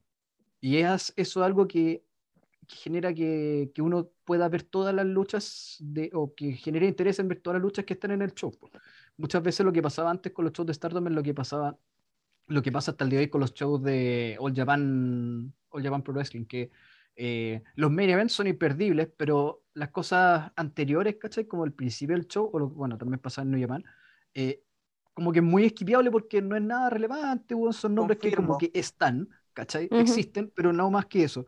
En cambio ahora como que, bueno, tal vez Oeo Tai está medio perdida, pero como que un poco mejorado con Konami, con la, con la aparición de Starlight Kid en el, en el lugar. Ah, como que todas las cabras tienen una, una buena posición. Eh, eso es- igual Momo un momento hizo una apreciación bien buena, me acuerdo en el blog, o no, creo que fue conversando de que tal vez es muy parejo. Y eso sí se siente a veces, que como que es demasiado parejo, falta como más diferencia de nivel tal vez. Bueno, Utami, Shuri, Julia eh, son como los tres nombres más protegidos y, y se nota cuando luchan con otras luchadoras, pero en general como súper parejito. Y antes eso no pasaba, antes habían como niveles muy marcados, estaban como Sí. Io en Sí, su bueno. momento. Después estaba Kairi, Yokovito, ¿cachai? Y después venía eh, Hana Kagetsu también. Y después venía, no sé, Jungle Kiona, que alguien que siempre ha luchado muy bien, que todo el mundo ama, que todos decíamos que ganara un título, pero nunca lo ganaba. Y siempre era como una, una yo glorificada en ese sentido. Siempre Claro. perdía la Me pasó algo muy brígido respecto a eso viendo el Grand Prix, que yo Ujú. siento que ahora todas están tan bien buqueadas, que todas tienen algo interesante que mostrar, que me di el tiempo de verlas a todas ahora, ¿cachai? Yo antes veía Ujú. solamente a Julia, porque soy Mm. fan de Julia. Sí, Pero también me pasaba. Claro, y ahora me di el tiempo de verlas a todas y debo decir que soy fan de Natsupoi, weón, la encuentro demasiado buena, weón. Es muy buena la Es como, es como Sí. una mezcla de, de Takuya Sugi con Naomichi Marufuji. Es como una wea así. Bueno, me, vuela- me voló la cabeza en este torneo. Ojalá lo gane, espero que lo gane. Y, weón, es, es que es muy seca, weón. La cagó. ¿Cómo puede ser tan buena? Y Natsupoi era un nombre que estaba medio perdido en, en el- en la escena porque luchaba en, eh, en AWG, ahí partió con Tam, Mm. después estuvo en TJPW, eh, donde era como un número recurrente, pero era freelancer y estaba como más enfocado también en respecto como de actuación y más por el estilo, y ahora está como 100% luchar. Y se nota caleta la diferencia cuando luchaba en TJPW. Muy Mucho, grande hecho, la Poi, weón. Muy buena. Aguante Natsupoi, weón. Creo Lo que la última lucha, la última lucha pre-Stardom, o no, la única lucha pre-Stardom que le recuerdo a Natsupoi, así como que le recuerdo de verdad, es la que tuvo con Sari el año pasado, a principio del año pasado. ¿Verdad? Mm. ¿Sabéis qué, Mati? Yo discrepo, encuentro que ahora no es tan pareja la wea como lo que decís del roster. ¿No? Siento que antes se notaba más la diferencia como en la posición en cartelera, en las promos, como en la importancia que les daban. Pero como ahora Ah, no, a eso me refiero. claro, como ahora las luchas no son tan largas como lo que comentaban antes con la Nikki, que es algo que yo también encuentro mejor, no me pasa como antes, que como todo era épico, era como, puta, Mm. cualquier luchadora llega y casi le quita el título a Mayu o, o a la Io Shirai. En cambio ahora es como, puta, pelea Unagi con, con Shuri y, y puta, Shuri es mejor, le pega, le pega, le pega y le gana nomás, po, y, y se acabó, ¿cachai? Como que me gusta que ahora esté establecida esa diferencia, weón. Yo lo encuentro bacán, de hecho. Como No que le da mucho más. Te da más ganas de puta. Ojalá esta galla Sí. mejore para que logre ganarle a, a Shuri, Mm. No, Oye, pero algo que pasó- algo que pasó así como en, el, en las primeras dos noches del torneo, o corríjanme porque la igual lo vi cuando fue, ahora no lo he vuelto a ver, pero eh, luchó la Maika contra Yutami, ¿cierto? Sí, Buenísima lucha. muy buena. Y ganó Maika, po. Aguante, Maika. Así es. sí. Bueno, cosa que yo no, yo no pensé que iba a pasar porque, no, Yutami es campeona, dije, yo va a ganar Sí, ella, y de repente fue como, ¡ah! Y también Gana- pasó, Le gana de repente, Eh, sí, es bacán eso. Que sí, es súper. La quiero ver de nuevo. De hecho, quiero ver como esas dos noches otra vez porque las vi cuando fueron, entonces ya no me acuerdo. Eh, y eh, también pasó con. Unagi luchó con Tam Sí, sí ganó una ahí. Y también ganó Unagi. Y también fue como, ¿qué? De Sí, hecho, Unagi iba invicta hasta que se topó con, con Utami. que la mató, básicamente. Que sí, le sacó la cresta. Me equivoqué, no era Oye, si era la mató, weón. La hizo pedazo. Le sacó Sí. la cresta de lucha entera. weón. Lo que pasa es que ah, yo creo que hay más como De hecho, es la que más me ha igualdad gustado del torneo, creo. de lucha o de luchadora. No, de, de, de lucha esa y de luchadora yo diría Unagi. Puta, es que Ah, Utami es muy buena, pero es como y Shuri también, pero son como las más establecidas. pues. La, la que me ha sorprendido es, es, es Unagi. Me encanta su- el rol que, que hace. Ya sea ganando sorpresivo o que le saquen la cresta, bueno, encuentro que lo hace muy bien. Te tiene metido Sí. a ver si va, va a sacar esa victoria o, o si va a morir. Es muy Claro. Encuentro que en ese sentido creo que están en igualdad como de posición de cartera. Yo he visto Unagi en main events de, de eventos, ¿cachai? Algo que no se vería hace, no sé, cuatro años atrás. Porque antes los main events eran de ciertos nombres nomás. Eh, como que a eso me refería que había más igualdad, pero claro, ahora hay como jerarquías. Ahora, Maika, la gracia que tiene es que es un feudo largo con Utami porque desde que debutó Maika hace dos Mm. años, porque debutó hace dos años, eh, una de sus primeras luchas fue por el título futuro contra Utami. Y en, en- que ganó Utami, pero fue la única lucha creo que la ha ganado, porque el resto se la ha ganado toda Maika. Se la ganó en JTO, se la ganó el año pasado en el, en el Five Star, ¿cachai? le ganó de nuevo acá, creo que va como 5-2 en, en total de lucha. Entonces como el feudo que tienen ellos, como que tengo tu número, básicamente, es como esa es la idea. Mm, Eh, y, y siento que eh, a veces igual se nos pasa piola que el roster de, de Stardom ahora eh, es súper joven, pero en el sentido de años de experiencia en el ring. Utami tiene dos años y medio, cu- cumplió tres años de experiencia. Eh, Tal Saya tiene un año y medio. Eh, Maika tiene dos años. Julia tiene tres años y medio de experiencia, ¿cachai? Eh, Tam no tiene más de cuatro años, cuatro, cuatro Bueno, a años. y mí medio. eso como que me impresiona, Caleta, el poco tiempo que llevan luchando y lo buenas que son. Bueno, ahí te das cuenta en realidad lo, lo que puede hacer el dedicarte 100% Claro. a la lucha. De hecho, diría que las más experimentadas son eh, Mayu. Mayu, claro, que tiene como 10 años, o asume que tiene como 8 años, porque partió luchando cuando estaba en el feto. Pero ¿qué edad en- tiene Mayu? ¿Edad Tiene 26, cronológica? 26. Cacha, pues más 27. joven que la cresta, Él es súper joven, por... Mayu Sí, tiene yo- 26 me estáis hueveando. Ah, Sí, Yo no, ayer- 26, 27. Ayer leía como un compadre, eh, ay, se me olvidó el nombre, pero un loco que sabe harto. eh, te discutía que, que ganó el título del futuro. Eh, Un Agui que tiene 30. Unagi que tiene 30 años. Y yo pensaba, weón, yo veo lucha gringa y 33. mexicana, weón. 30 está ahí recién llegando como. A tu pick. empezando tu carrera importante, pues, weón. Sí, po. ¿Cómo va a ser vieja? No, Qué no me voy a desconectar de este, de este podcast solo porque estoy grabando, pero acabo de deprimirme. Sí, Ah, imagínate lo que es para uno. Yo a mí me pasa con Asumi. Asumi es de las mejores del mundo y tiene 18 recién cumplidas. Stanley Kid también tiene 18 recién cumplidos, weón. Ah, Sí, yo cuando, cuando me fijo así como en las edades me pregunto así como, ¿qué estaba haciendo yo me pasa lo mismo. Puta, yo no sé qué estaba haciendo, weón. Ya. Oye, Vamos- tengo una queja con el. Pero déjenme Dale, hacer dale. una queja con el nombre de Starlight Kid, ahora que es mala. ¿No debería llamarse Star Dark Kid?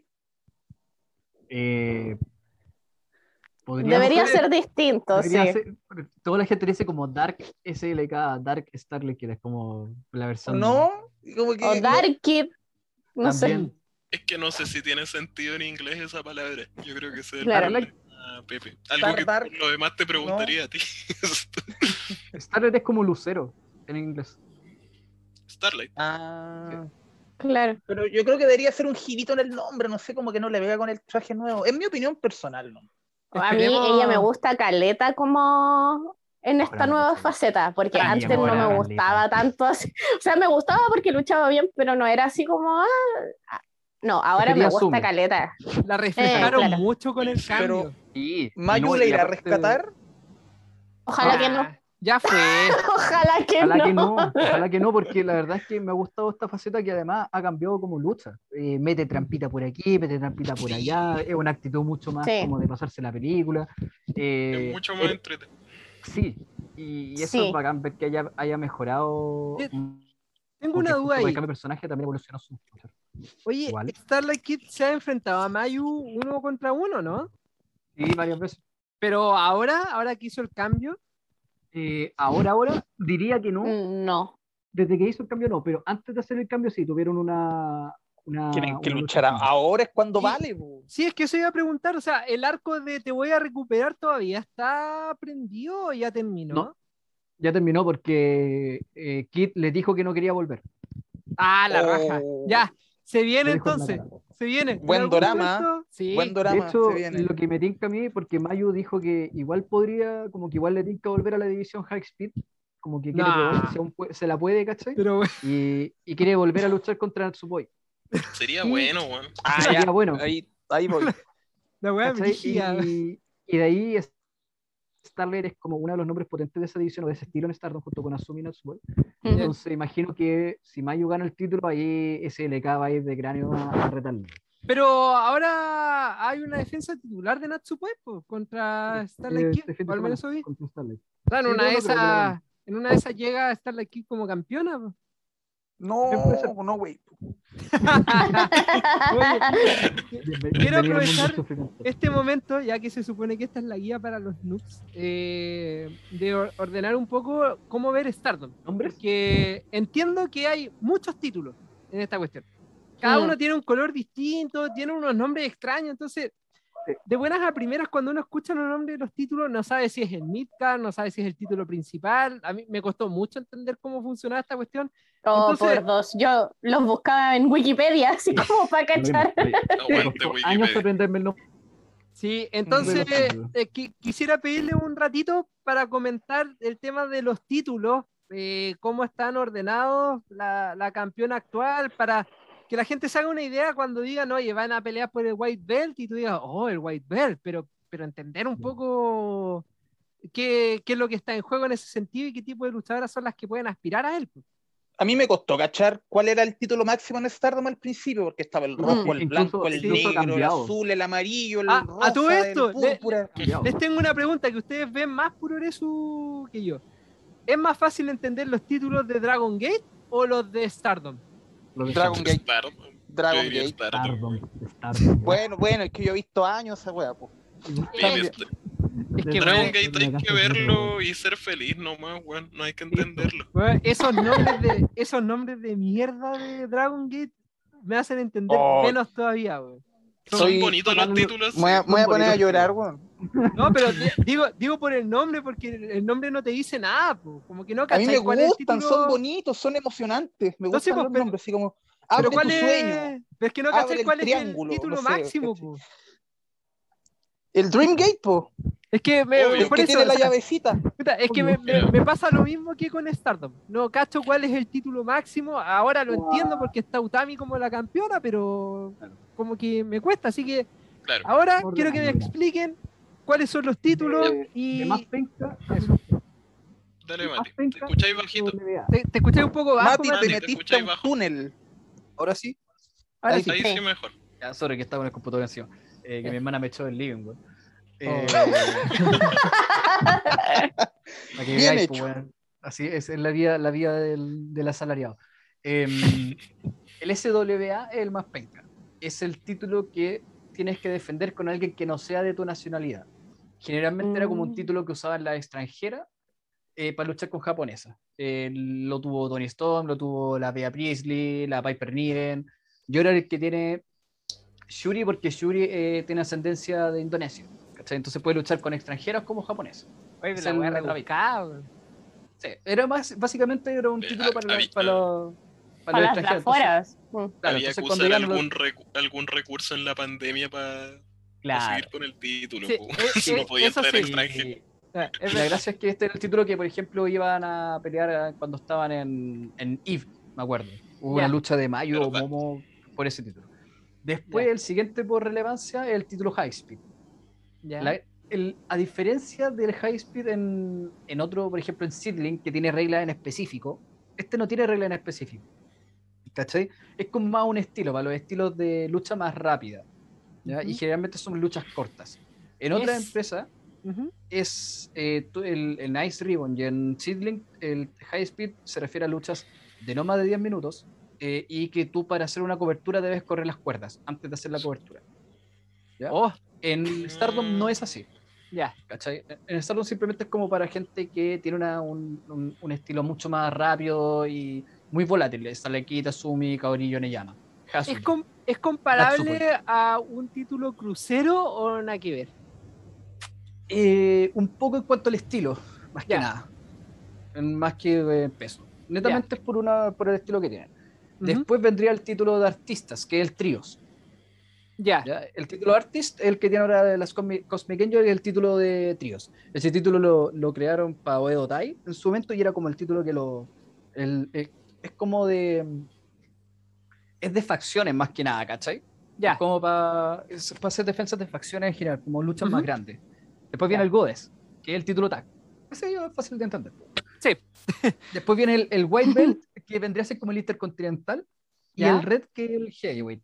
Ahora, el White y el Red han cambiado como de relevancia acorde a quién lo ha tenido. En su momento, el Red cuando lo tenía el Io, cuando lo tenía eh, Nanae, cuando lo tenía Yoshiko, era evidentemente el, el título. Pero cuando, por ejemplo, lo tuvo Tony Storm, que lo tuvo secuestrado, el Red Belt no tenía mucho peso. Cuando lo tuvo Vía, la verdad es que Vía tampoco tenía mucho peso. Cuando, Ajá. incluso cuando lo tuvo Kagetsu, lo, le subió el pelo, pero no mucho tampoco. No, eh, y el título White era el que tenía el peso grande. El. Ese fue el título de Arisa Hoshiki, eh, el título de Io y el título de Momo. ¿Por qué tiene tanto prestigio el título White? Y que hasta, hasta- al punto de que eh, ha sido main event y hay gente que lo considera como, incluso, bueno, hasta hace poco era el título más importante de Stardom. Porque entre Io y Tam, y Julia, perdón, eh, fueron corridas muy largas y muy buenas. Eh, Io tuvo como 13 defensas, de las cuales muchas son legendarias, weón. Momo tuvo la mejor corrida como campeona en Stardom, según yo, ever. No tiene lucha mala, son puros luchones. Eh, y estuvo casi estuvo un año y algo con defensa. Ujú. eh, cuando después de ganárselo yo, después lo tuvo Arisa, que también estuvo como un año con ese título, sacándose puras luchas más buenas que la cresta, y después se retiró. Y después lo tuvo Julia, ¿cachai? Entonces, todos los nombres que lo han tenido han sido nombres muy potentes en el último tiempo y por eso tiene como tanto prestigio, al punto de que hasta que Mayu no recuperó el título rojo, el título blanco era el título más importante y con más marketing incluso de, de Stardom. ¿Cachai? Cuando Julia lo tenía, antes de que Momo ganara el Red, el- la persona como que tenía más visibilidad de marketing era Julia con el título blanco. Entonces, eh, en ese caso es como el Intercontinental, pero imagínate que el Intercontinental tuviese el mismo peso que el Heavyweight en W. Ya. ¿cachai? Que su nombre oficial estoy viendo que es el Wonder, El eh, Wonder of of Stardom. Stardom. Sí, Sí. eh, conocido como el White Belt, para que El White Belt. también no se confundan ahí. Son lo mismo. Mati, Dímelo. eh, ¿cómo se nota o en, en qué se ve que pasa a ser más importante? ¿En que simplemente tiene más main events? ¿El feudo principal es por ese título? No sé. Eh, cuando tienes eh, las luchas con más peso, así como más marketing detrás, cuando tenéis más main events, eh, cuando tenéis eh, la empresa en sí te enfoca más cuando tienes el título. Cuando Momo lo tenía, era el. Momo, cuando ellos se fue, Momo definitivamente se tiró al hombro la, la empresa y era quien más luchaba, quien más defendía el título, quien más main event tenía, ¿cachai? La empresa giraba en torno a ese título. Entiendo. Ese es básicamente dale. los títulos de Sigue. Stardom. Oye, pero Ya. te saltaste el red, po, weón. No, pues si el red dije que era el Heavyweight, pues, weón. Ah, Ah, falta el Future, ¿o no? Ah, verdad, el título del futuro. Para que Ya, veáis que es poco importante. ya, pues Mati. El título del futuro se supone que es para la gente que tiene eh, dos años o menos de experiencia en el ring. Ya, Ese es el requisito. Sí, ¿Ya? ese es el requisito, no es edad, es la experiencia en el ring. Ese título lo ha tenido Mayu, lo ha tenido Sale Kid, lo tuvo Utami, pero. eh, Pero- lo tuvo ¿Qué? Maika. Pero cuando ya, a ver, son dos años estando en Stardom o dos años como de carrera en sí. Lo mismo me va a preguntar. No, dos años de carrera. Ya. Ah, ya. ¿Por qué Unagi lo tiene? Porque Unagi todavía no termina técnicamente, su- no termina su segundo año. Porque debutó hace tres, pero estuvo casi, estuvo como un año, un año entero fuera por una fractura de brazo. Ya, perfecto. No. Oye, Ya. pero digamos Oh. que eres el, el campeón, digamos que eres el campeón del futuro ¿ya? y vas a cumplir tres años de carrera y eres campeón, ¿tienes que dejarlo vacante? Eh, eso hizo Utami. Pero Utami ni siquiera fue así, fue como, eh, me lo quiero sacar de encima porque me quedo chico. Básicamente. Ah, Eso era, era mi otra duda. Cuando ya superáis los dos años y estáis de campeona, ¿soltáis el título? ¿Lo dejáis vacante? No ha, pasado, no ha pasado nunca, porque por lo general es un título que rota. ¿Que se pierde rápido? Sí, que se pierde rápido Ah, y otro es que no se defiende mucho. Ya. ¿Cachai? Oye, pero aquí veo Utami estuvo más de un año con el título dando vueltas. y lo defendió casi nada. Si en un momento tuvo tres títulos o cuatro, tuvo el SWA, sí. tuvo uno de IF el SW, tuvo el de IF, el de. CWA, el futuro, el de los tags y el de los tríos. Tuvo cinco Ya. en un momento. Me parece, Y eso lo Wow. tuvo onda como a los seis meses de carrera, a todo esto. me parece muy notable que esta cuestión del título del futuro suena una excelente idea en cualquier agrupación que no sea Stardom, Sí. Weón. Sí. Porque en Stardom todas son muy jóvenes y tienen poquitos años de experiencia, pues entonces como que no hay tanta diferencia. O sea, A New Japan le vendría excelente un título. eso, weón, weón, a New Japan, a, sería, doble- pero- a W, weón. a todo el W, rato, weón, pues, también. Tienen a todos los locos nuevos ahí sin hacer nada. Al menos, Sí. puta, pelearían por un, por un titulito y tendrían su feudo piola, pues. Y podría armar historias con eso, po. pero en Stardom es difícil. Piensa que Utami tiene onda 60 luchas singles en su carrera, pues, weón. Claro. Es la Sí, cantidad total de luchas singles que tiene. Tiene menos de 200 luchas en total, así, incluido y mierdas por el estilo. Y es la, campeona, pues, weón. Y es la campeona, sí. No hay tanta diferencia entre ella y alguien que debuta. Me refiero como en experiencia, como para que se note, Claro. no sé, pues entre Roman Reigns y qué sé yo, el- la Cata, ponte tú, es evidente que, que, que tiene mucha, mucha, mucha más experiencia el romano. Entonces sería bacán que hubiera un título como para los nuevos. Mm, Claro. Ujú. está bueno.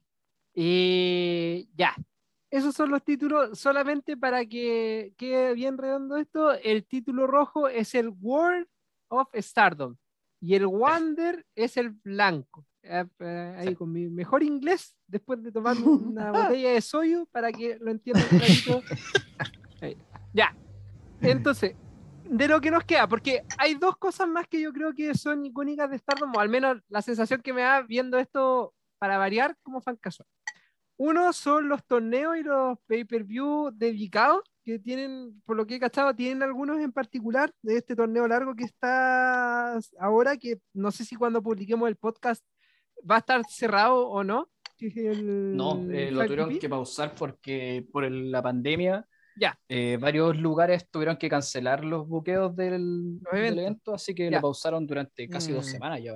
Ok, entonces, eso es uno, como los torneos y los eventos, que ya podemos hablar de eso. Y lo otro que se me hace muy importante, porque salvo excepciones, siento que es una regla en Stardom, las luchadoras tienen que pertenecer a una facción. O al menos esa es la sensación que da, porque si mal no recuerdo, hasta un cierto rato, solamente una estaba sin facción. Sí, Lady C. Sí, así que ahí la- los dejo otra vez para que comenten eso, porque justo me llegó el café, lo compré mientras estábamos grabando. Así que voy a buscar el café y lo- los dejo hablar mientras tanto. Ya, eh, en, en Stardom hay varios como event- eh, eventos especiales del año. Eh, está el torneo Cinderella, que es un torneo, antes era de una pura noche, pero ahora es de, bueno, ahora lo hicieron en varias. Y el Cinderella se supone que quien lo gana tiene un deseo, así como la, así como un deseo, pide un deseo de la wea, como en esa onda. Generalmente eh, aspirar a un título, y últimamente se ha dado que el título al cual van siempre al blanco. De hecho, Momo lo gana tras ganar el, el Cinderella. El torneo es por eliminación por sobre la tercera cuerda, rendición o eh, pin. Y la primera ronda duran 10 minutos como tope las luchas, después 15 y al final es de 20 minutos en la final. Después está el Five, el Five Star, que es el que está pasando ahora, que es como el torneo, eh, como el... Es como el G1 Como de el G1, Stardom, ¿no? Sí, con 20 minutos de tiempo límite y las mismas reglas del G1. Onda, eh, conteo de 3, pin y toda esa weá. ¿Con normal. punto y bola? Sí, con puntos. Ya. Dos puntos para quien gana, un punto si empatan, cero puntos si pierden. Ese es el, el puntaje. Eh, y quien gana es lo mismo que el, que el G1, tú ganas el, el torneo y tienes eh, derecho a retar por el título que tú desees. Eh, Hanna retó por el rojo, lo perdió, perdió su reto contra Vía. Utami el año pasado le ganó a Mayu y ahora vamos a ver qué pasa. ¿Quién gana ahora? Eh, Duda. dímelo. Utami está peleando ahora el Five El G1. Star GP. Sí. Si alguien le gana a Utami, ¿tiene derecho a retarla? Porque eso pasa en New Japan. Usualmente sí, se hace eso. Como para defensa entre medio del año, el que le gana a, a la campeona tiene como derecho a un. O sea, es como un- una cuestión implícita. No es como. Ya entiendo. No está, a veces lo usan, a veces no. Ya. Eh, antes había una que era la fiesta de disfraces. Donde cada luchadora se disfrazaba. Había distintas temáticas. Hubo un tiempo en que era como disfrazarse de otra luchadora. ¿Cachai? Eh, Mm. el 2019 había que disfrazarse eh, de- como de weas de animación, ¿cachai? Y no sé, pues, eh, TCS se disfrazó de unos marcianos, una wea así de, de Pixar, me acuerdo. Ya. Ah, Ya, sí. Ya, esa es la fiesta de disfraces, otro evento. También estaba antes, no sé si lo van a volver a hacer, que era la fiesta de máscaras, donde todos los luchadores luchaban con máscaras y tenían como un alter ego. Y Io tenía un alter ego y luchó junto a Minoru Suzuki, de hecho. Y era como muy fanboy de Minoru Suzuki. Era como una. Io siempre era como la mina, así como de Queen eh, soy la mejor, weón, vote out to the Queen y la weá. Pero su personaje con la máscara era como muy, muy tiernita, muy fan y la weá de Minoru. Am, esa era la fiesta de máscaras, pero no sé si lo van a volver a hacer o no, ojalá lo hagan. Pero yo creo que es por la pandemia que no lo han podido hacer. Claro. Eh, ¿Qué otro evento importante hay? Ah, eh, la Liga de Tag. Eh, al revés que en New Japan, la Liga de Tag sí vale la pena verla y sí, y sí es interesante y sí tiene peso. Eh, el año pasado la Liga de Tag la ganaron Momo con y retaron por el título a Talsaya y Utami. Perdieron esa, esa cuestión. Generalmente no es como en New Japan donde es casi dado que el equipo más famoso del, del, torneo va a ganar el título, y o sea, va a ganar el evento y después va a ganar el título. Se da mucho que se crean nuevas, nuevos tags en, para el torneo de tag. Por ejemplo, el del 2019 estaba Hana con Dead Yamazan. ¿Cachai? Una persona que era de una que era la líder de su grupo, de su facción, un main event con una persona que está en la parte más baja. Eh, y no se ve raro, porque en general hacen como combinaciones distintas, se prueban nuevas, lo usan harto para probar como nuevos tags y a veces pegan algunos mucho. Eh, Shuri con Julia, por ejemplo. Eh, Momo con Asumi, otro tag que pegó harto gracias a la. ¿Y qué más me queda? Cuando, ah, hay veces que cuando hay más de una rookie, así como hay tres o cuatro, que ha pasado, pocas veces, pero ha pasado, hacen como una copa de, de la rookie, el torneo de rookies, ¿cachai?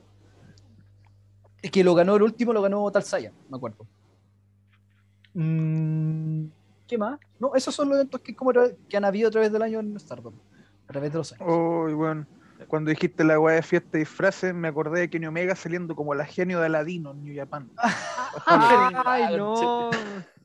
La Qué gran momento, weón. Recuerdo es un momentazo. Es un momentazo, sí. Es muy Sí, bueno. que admitirlo, Perdón. Perdón por desvirtuar. Igual, igual el de Stardom lo recuerdo bien jugo cuando dijo lo de Pixar. Recuerdo, no me acuerdo si estaba disfrazado del Boss Lightyear o estaba de los marcianitos estos de los verdes, pero se veía muy chistoso y aparte que no Sí, luchaba mucho. se- se veía- No, sí es como de hueveo. sí, No, como no que da es- mucho jugo con ese tipo de, de pelea. Sí. Ahora, ojalá vuelvan, porque la verdad es que le daba como descanso a las cabras a un evento más relajado y de pasada a la gente le gusta harto eso. Es como, ah, y hay un evento que es a final de año y lo hacen los 24 en la, en la mañana, eh, que es como el cierre del año de Stardom. Y generalmente ahí hay como luchas igual grandes. Ahí se dio, por ejemplo, Utami contra, perdón, eh, Hana contra Julia. Eh, Mm. la, la brawl que se dio ahí. También se dio, me acuerdo, Momo contra, su- contra. Creo que en esa lucha fue Momo contra Mayu, creo. la- una defensa de Momo. O sea, de Mayu. Eh, ese evento también como que marca el cierre del año en Stardom. Y generalmente hay un par de luchas que son bien potentes en esa wea. Oye, Ah, a propósito de eso, eh, hay un show que siempre que me preguntan, "Oye, ¿qué show de Hochi puedo ver? Yo los mando a ese show, que uno de Stardom, que fue cuando volvieron de la pandemia, que era el sin Ah, el No público, que lo Gate. dieron gratis por YouTube, el No People Gate, lo encuentro tan Oye, bueno. bueno, muy bueno.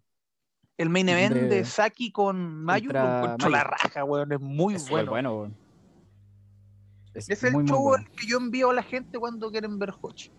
No People Get. Sí, eh, pero ese no creo que vuelva a ser algo como, como normal.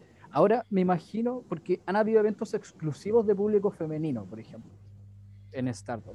Desde que Butcherot compró. Bueno, ahora ya no porque por el tema pandemia, pero durante los meses no pandemia de Butcherot eh, hubo eventos exclusivos de mujeres. Imagino que si quieren seguir esa ruta en algún momento van a dar como un pay-per-view con ese tipo de público en específico y imagino también que el estilo de lucha o la, la presentación va a ser distinta, pues más enfocada en el público femenino. Mira. Interesante, porque cuando uno ve a Yoshi antiguo, como el de los años 80, que empecé a ver hace muy poco, como el año pasado, eh, es frígido, weón. El público son puras niñitas escolares japonesas, porque de verdad se nota que son niñas, niñas. Y las luchas son una carnicería culiada, pero br- brutalísima, que yo ni siquiera el Hochi- actual he visto. Hochi de los 80 es cosa seria, weón. Es una weá que igual tenéis que tener alma para verlo, harto, porque, weón, son unas carnicerías, o sea, en las minas luchaban hasta en estas weas de ring explosivos, ¿cachai? Hay minas que han hecho carreras luchando en ring explosivo. Bueno, es cuático ver puras eh, puras escolares viendo cómo se pegan cabezazos hasta quedar sangrando dos minas, weón. Es, es toda una experiencia, weón, así increíble. Y cuando estaba viendo, habían comentarios en YouTube, o he leído también en Twitter, de que en esa época como que la gente no pescaba mucho el, el Yoshi porque creían que era como un entreni- entretenimiento como para niñas adolescentes. no Así saben como- nada. ¿Qué? Eso, sí, exactamente. Tuvieran lo que está pasando ahí, cabrón. Oye, eh, quiero aprovechar porque, bueno, le, había dicho al Mati que hiciera la reseña en redes, pues partió por los eventos y después pasa a las facciones. Así que, ya que habló de los eventos, hablemos de las facciones en este momento. Eh, a ver, no, no sé cómo ordenarlo, para ver si hablamos al tiro, Nikki, para preguntarte, por ejemplo, cuáles son tus facciones favoritas dentro de las que están actualmente en Stardom y, bueno, ¿por qué, por qué te gusta una más que otra? Porque de lo que siento desde fuera es que hay ciertas cosas muy notorias, más allá de lo que es Oedotai, en sí cada facción es bien distinta en Stardom, ¿no? Sí. Sí, también opino igual. Eh, pucha, a ver. ¿Cu- ¿Cuál es la que- que más te que- gusta? En- Ah, Dona del Mundo. Ah, pero qué, Es que, qué bien. qué bien. es Sí, que amo a lo más Julia, grande. weón. Lo más grande de Dona del que, Mundo. De hecho, de mis, así como de mis favoritas, eh, ¿Eh? podría decir que Julia es mi favorita, junto con Yutami. Como que las tengo así como a las dos muy a la par. Ya. Pero Dona del Mundo es como la facción que más me gusta. Mm, ¿Qué, ¿Por qué es lo qué? que No te sé. gusta? Eso te iba a preguntar. Escucha, justo te iba a preguntar O sea, eso, no, como, o sea, sí sé. ¿Qué es lo que la eh, es que- diferencia del resto? No sé. Puta, a ver, es que las encuentro como entretenidas de ver, ¿cachai? Como que hacen su show, bueno, ahora yo, bueno, estaba viendo recién como los eventos de julio, básicamente, Ujú. y no sé, pues, lucharon contra Yutami y Saya. Afrodite parece que se llaman ellas dos juntas. Aphrodite. Ya.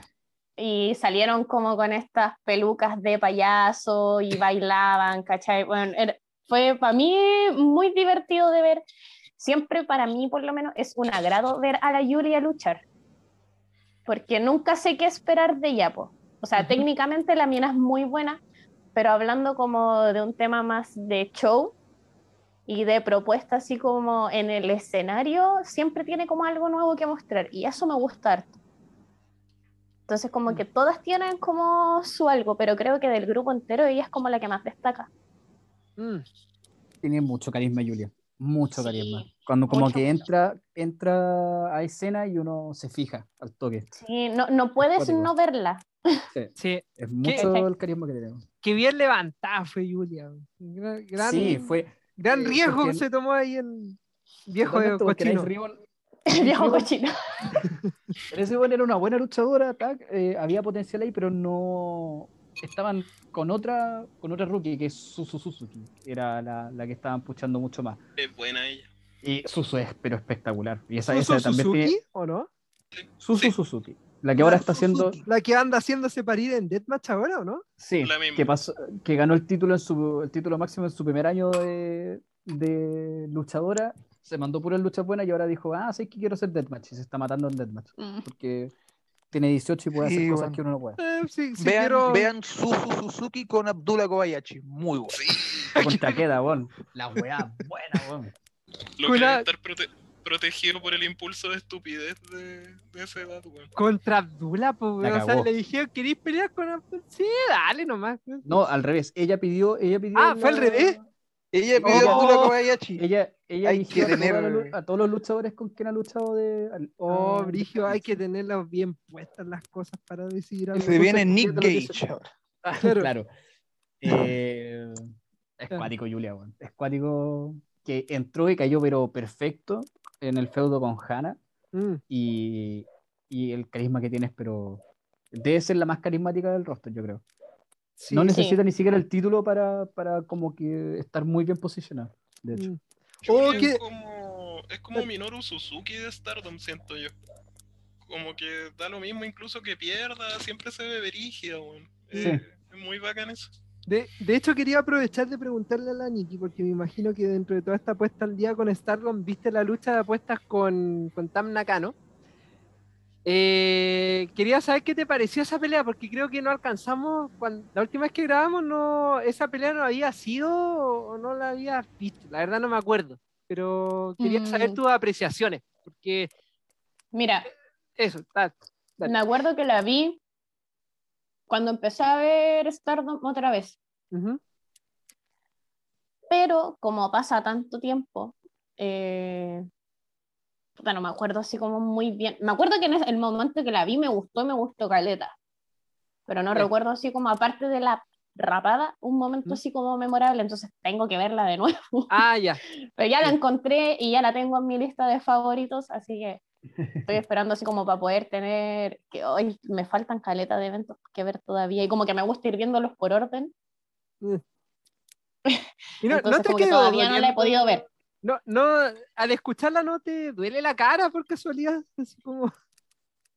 Ah, ver- verdad, eso, sí. Me acuerdo que eso me, me impactó caleta porque yo dije, que chucha el pelo, se pegaban las cachetadas y se les caía el pelo. Sí, de tan fuerte que se pegaba. Ah, Sí, de eso, sí, cierto. No, de eso no me había acordado, pero sí, me acuerdo que en el momento que la vi estaba así como, ¿qué? Oh, no me acordaba tampoco esa weá. No, pero sí la, Es, ba- es bacán porque el público se queda callado para escuchar los golpes. Los golpes, sí. O sea, yo recuerdo a Tam como una pelota roja después de la, de la pelea. Que ella ya Sí. es cachetoncita, weón. Más Sí, encima. Sí, po. Pero quedó mal. Roja, quedó redonda. Sí. fue- Roja redonda.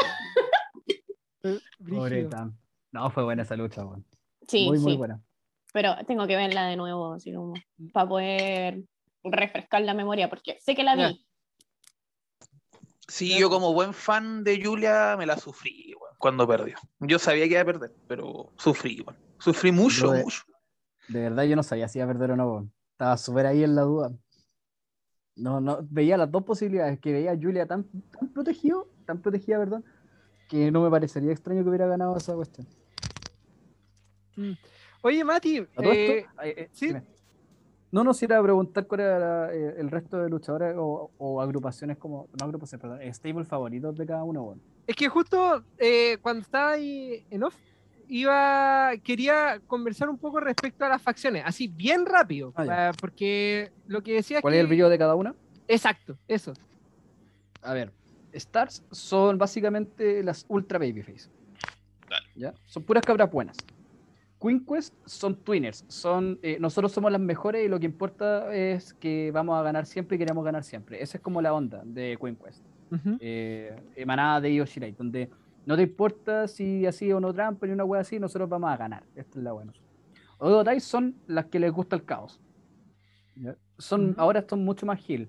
Eh, les gustan las intervenciones, el hueveo, te- se meten la, la otra cabra y son mucho más tramposas. Y eh, DDM es, es raro. ¿Cómo podría definir a Dona del Mundo? Eh, es como las cabras brígidas. Porque son puras como, bueno, excepto no Tsuboi, pero eh, Shuri, Julia, Maika, Himeka, todas pegan como camión. Son todas externas de la compañía. Ujú. Eh, creo que eso es como la gracia de ella. Son todas de afuera. Y eh, son como muy de. eh, ¿Cómo puedo decir? Antes eran como la Dangerous Alliance en, en WCW. Una agrupación de gente que se une solamente porque quieren eh, ser fuertes. Con el tiempo se fueron siendo como más amigas, pero al principio era como. Estamos unidas solamente porque queremos ganar campeonatos y porque venimos de afuera. Y no estamos ni ahí con ser parte de Stardom. Esa era la onda de, de Mm. antes. Ya. Ahora es como las que son como brígidas. Pero ahora últimamente como que, bueno, Shuri ha hecho un cambio harto en la grupa, en, en DDM, porque Shuri siempre ha sido buena para agarrarse para el huevo a sí misma. Entonces, eh, eh, ha hueveado harto con Momo, ha hueveado harto con Mayu, ¿cachai? Eh, Maika tuvo un romance de verano no correspondido con Momo también, ¿cachai? Entonces, eso. Eh, andan como buscando gente. De hecho, Mm. querían eh, Lady C parece que se va a ir para allá y sí o sí parece que se quieren llevar a Momo a, a DDM. De hecho, Ya. Yulia le dijo que estaba estancada en Queen Quest y que por algo no estaba en la posición que debería estar de acuerdo a su talento y por el estilo. Mm. Sí, como que justo iba a mencionar que cuando no sabíais cómo definir a DDM, como que me dejan esa sensación como que ellas son, iba a decir las cabronas, pero no en el sentido acabronado que solemos decir nosotros, sino que como que son las más brígidas, como lo top de Sí. lo top. Como... Son como las choras. Yo Sí, las claro. así Las como que las puedo definir. Yo como que son las choras de, de Stardom. Claro, como, como El que otro. ¿Mm? Ah, no, perdón. Que el otro stable que me gusta harto y que no lo nombraron es Cosmic Angels. Ah, ¿verdad? Siempre se me olvidó que son como tres nomás. Ellas Oh, son las man. idols. Tío. A mí ellas me gustan caleta porque, bueno, eh, como ya les había dicho, yo empecé a ver así como Stardom eh, Ujú. hace poco tiempo, o sea, como a principios de año básicamente, o finales del año pasado. Y me acuerdo que no había visto nunca luchar a la mina Chirakawa. Y la vi en una lucha, eh, eran las Cosmic Angels contra Donna del Y como que ella le hacía así como fiesta la Yulia, y como que posaba y toda la weá, y yo era como que chucha, decía yo esta mina así como ya, pinturita, pues, ¿cachai? Es bonita y todo el tema. Y me tapó la boca así, de verdad, porque lucha muy bien. Mm. Y de las tres, ella es mi favorita, la mina. La encuentro muy bacán porque no le importa así como tener el físico que tiene, ¿cachai? Ser modelo, pero lucha la raja, pues.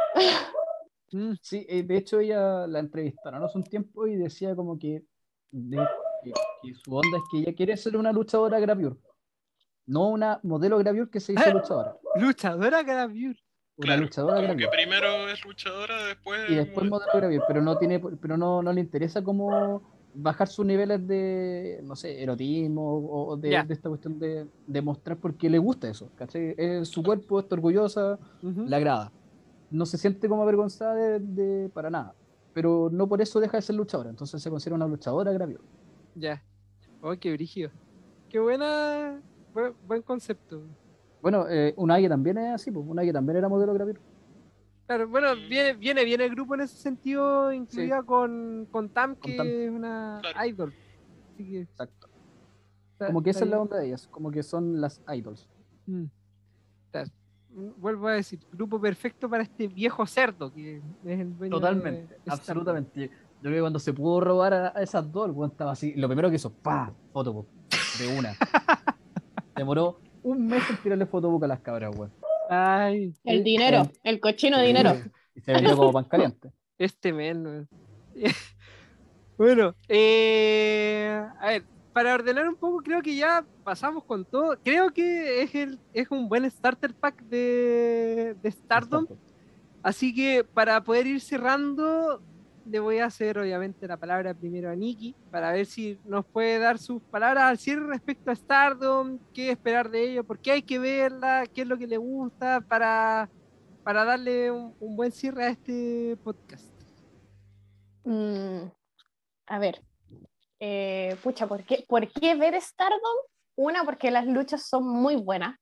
Creo que en Stardom no hay luchas malas, inclusive como con, bueno, el tema de lo justo es completamente subjetivo en realidad, pero Ujú. para mí creo que no hay luchas malas en Stardom. Es muy rara vez cuando veo como una lucha que no me gusta y casi siempre son como, bueno, no es de pesar ni nada, pero son como con cabras que llevan menos tiempo. Como están- la- no sé si la- son las tres la hermanas. hermana. Eh, sí, como que siempre están ellas metidas en las luchas que no me gustan, ¿cachai? Que las tres Pero no son como. eh, son distintas a, a- a Asumi y Starlight Kid, que ellas, ellas dos estaban en el colegio, pero estaban muy metidas, pasaban en el dojo. ¿Cachai? Vivían claro, de hecho, ahora una de estas tres hermanas como que dijo, no, lo siento, me retiro por un tiempo porque tengo que ir a terminar el colegio. Está bien, Claro. ¿cachai? Me parece absolutamente correcto. Está bien, ¿cachai? Si son chicas, po. Yo también no iba de repente a entrenar porque tenía pruebas o del- de, colegio, po. Incluso en la actualidad por la, U- por la U, Claro. pero mm, está bien, po. Pero casi siempre como que las luchas que menos me gustan son como cuando están ellas tres y solas, porque de hecho hace poco vi Mm. una de la Julia con una de ellas, no me acuerdo con cuál en realidad. ¿Quiénes y son las tres superbuenas. hermanas? Con, ¿A con? Ruaka. No, Eh, no, era una de las flacas chicas. eh, ah, Hanan. Rina y no me acuerdo cuál es la otra. Ah, no, entonces me confundo con una. Es buena Ruaka, de hecho. Se ha En- mejorado harto, otras- En las otras dos coincido, pero Ruaka me gusta. Ah, yo pensé harto. que la otra, que era como igual a, a las otras dos, era la hermana. Era también hermana. No me Pero son llama, literalmente hermanas. Hina y Hanan, sí, sí. Mm. Ah, no tenía idea. con base de judo. Hanan era la que estuvo en. Cyber Squad, ¿o no? Sí, la mini Hana. Sí, la que tenía, usaba el traje ultra Sí. neón, ¿o no? Sí, porque fue, eh, era, amaba a Hannah porque en el, en el draft eh, ella quedó sola, nadie la eligió y Hannah le dijo, ya ven con nosotros. No. Mm, Y la eligió así y Hannah dijo, ah, te amo la wey, y se convirtió en mini Hannah. Es Hina, Rina y Hanan, po, ¿no? Kina, Reina. Kina, Hannah. Rina, sí. Yo pensé que ellas tres eran hermanas, po. Sí, creo No, que son, sí, son, ellas son son. Ellas son. Y Ru- Ah. no. Ruaka nada que ver aquí. Ruaka, nada que ver. Bueno, pero eh, así como volviendo, sí, ¿por, por qué ver Stardom? Porque casi la gran mayoría de las luchas, si no todas las luchas, son muy buenas. ¿Cachai?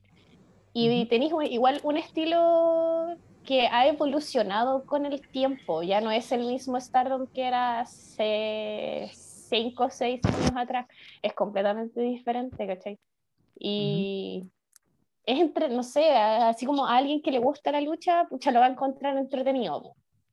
Claro. Como que en realidad no, no, no sé cómo que otro- otras razones darte. Creo que hay que tenéis que darle como una oportunidad, ¿cachai? Eso más que nada. Eh, bien. Gracias. Eh, a ver, sigamos. Momo, usted como... No, no voy a decir que es un casual de Stardom, pero sí sé que ve las luchas de Stardom bien desde fuera, así que quiero saber su opinión. No, pero de, de hecho es bastante útil porque hace poco tuiteé de que me gustaba más Stardom de ahora que de antes y se formó una extensa discusión por culpa del Mati. Sí. Pero lo importante de todo esto es que un par de personas me tuitearon de que no les gustaba mucho Stardom porque lo encontraban muy parecido a New Japan. Eh, quizá un poco mejor, pero como que no era el estilo que más les gusta y me incluyo. Quiero decirle a toda la gente de que Stardom ha cambiado mucho y ya no es, como dijo la Nicky al principio, esa agrupación de puras luchas de media hora, 40 minutos, en que las cabras eran atléticamente pero perfectas, pero hacían de todo, se tiraban de la entrada, se caían de cabeza, pero no tenía mucha más como Claro. psicología o, o sentido, ¿cachai? Que es como la época de Yochirai y Kairi que se viralizaron mucho por lo mismo, porque hacían weas imposibles físicamente. Hoy en día Stardom tiene mucha más psicología, tiene luchadoras como eh, Shuri, notablemente mi favorita, eh, como Natsupoi, que no por tener psicología significa que no sea lucha aérea o efectista. Natsupoi es una weá increíble, corre mucho las cuerdas, salta, pero todo tiene sentido. Mm. Eh, ¿Quién más? La Julia, que es una brawler, que es algo muy novedoso para esta agrupación. Eh, puta, encuentro que ahora es mucho más entrete, bueno.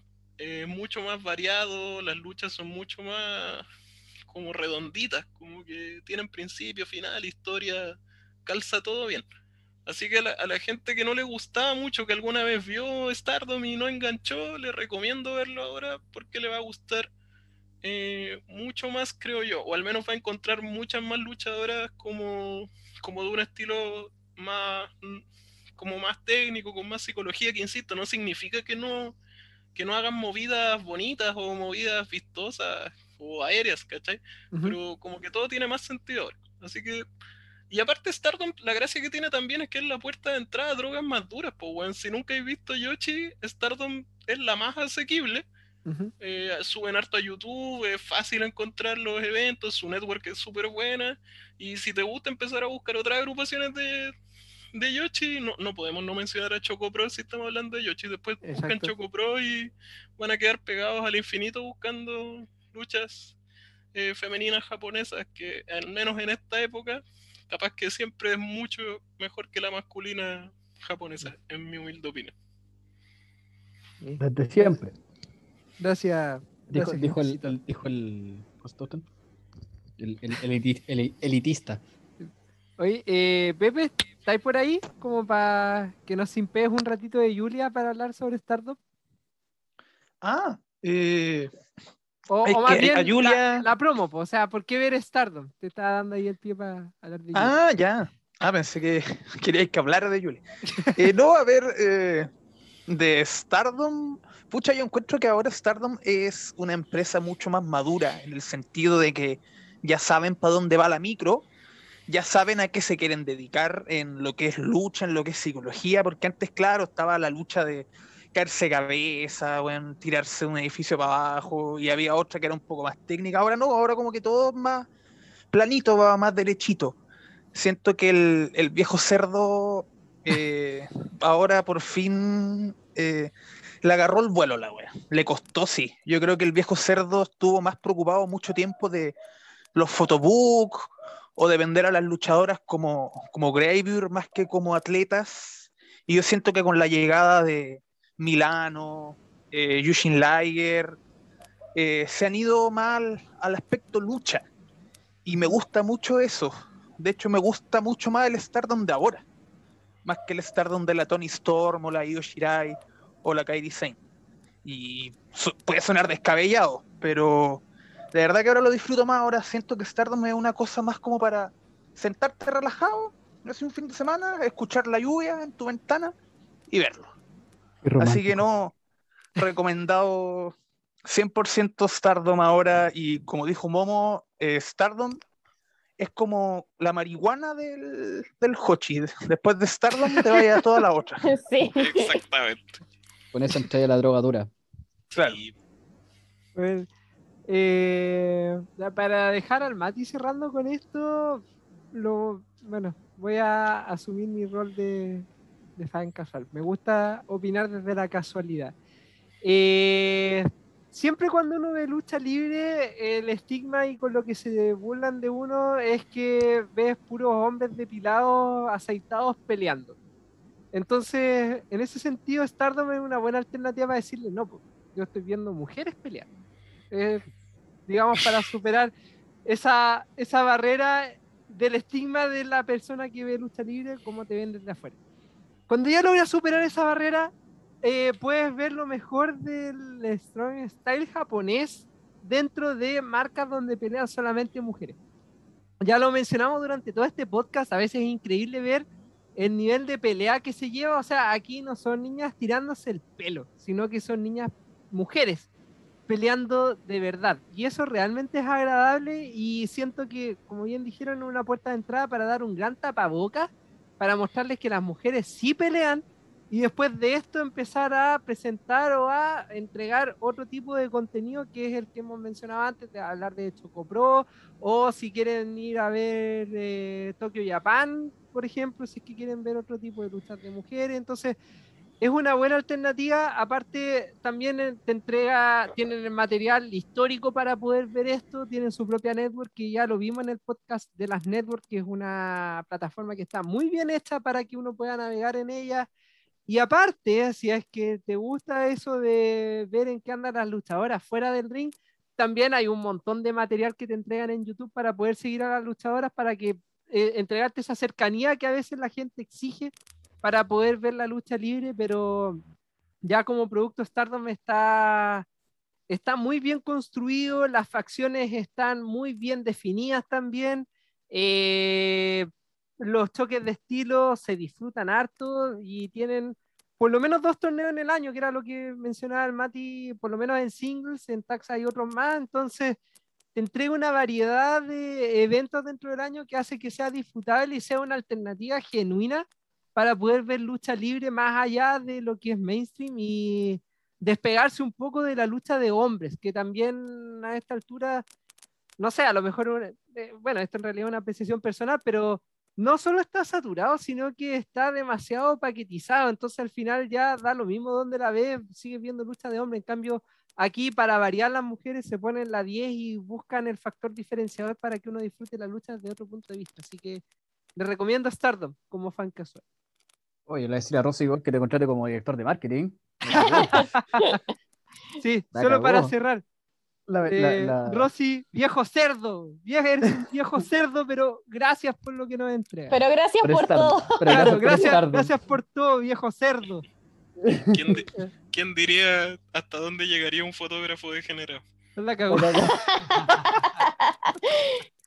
ya, Mati, te, toca. Ah, yo creo que, tomando un poco lo que decís tú de que la lucha libre masculina está como muy homogeneizada, eh, yo tengo una, una, ¿cómo puedo decirlo? Una, una lema de vida, y es que eh, si tú pensáis que hay un luchador bueno, tenéis que saber que hay una mocosa japonesa de 18 años que es mejor. Eh, y eso, mm, y eso eh, es como mi, mi, punto de venta. el Yoshi, y especialmente Stardom, tiene dos ventajas, que es que la calidad del ring es excelente, no tiene absolutamente nada que envidiarle a ninguna empresa en el mundo y diría personalmente que en este momento es la mejor lucha libre del mundo. Eh, y lo otro es que tiene el factor juventud. No lo digo así como de, oh, guacheta rica, así, califa, están todas buenas. No, es una sensación de vitalidad que no se mm. ve en otras empresas, por ejemplo en W, donde tú sentís que eh, el peso de los años hace que todo sea como lineal, ¿cachai? Como que pasa siempre lo mismo. Aquí hay una sensación de que en cualquier segundo puede darse algo único, está al borde de algo importante. las victorias por campeonatos pesan eh, y no es difícil de seguir, no necesitáis saber japonés para entender lo que está pasando. Está, y está muy bien contada, es muy sólida en el ring. Si te gusta la lucha libre técnica, tenéis excelente lucha técnica. Si te gustan los brawl, tenéis brawleras. Si te gustan lo, la velocidad y los movimientos locos, también tenéis eso. Eh, quizás mi mayor punto de venta sería que en este momento no hay ninguna campeona eh, o ninguna agrupación que tenga 2-6 como Shuri y Utami.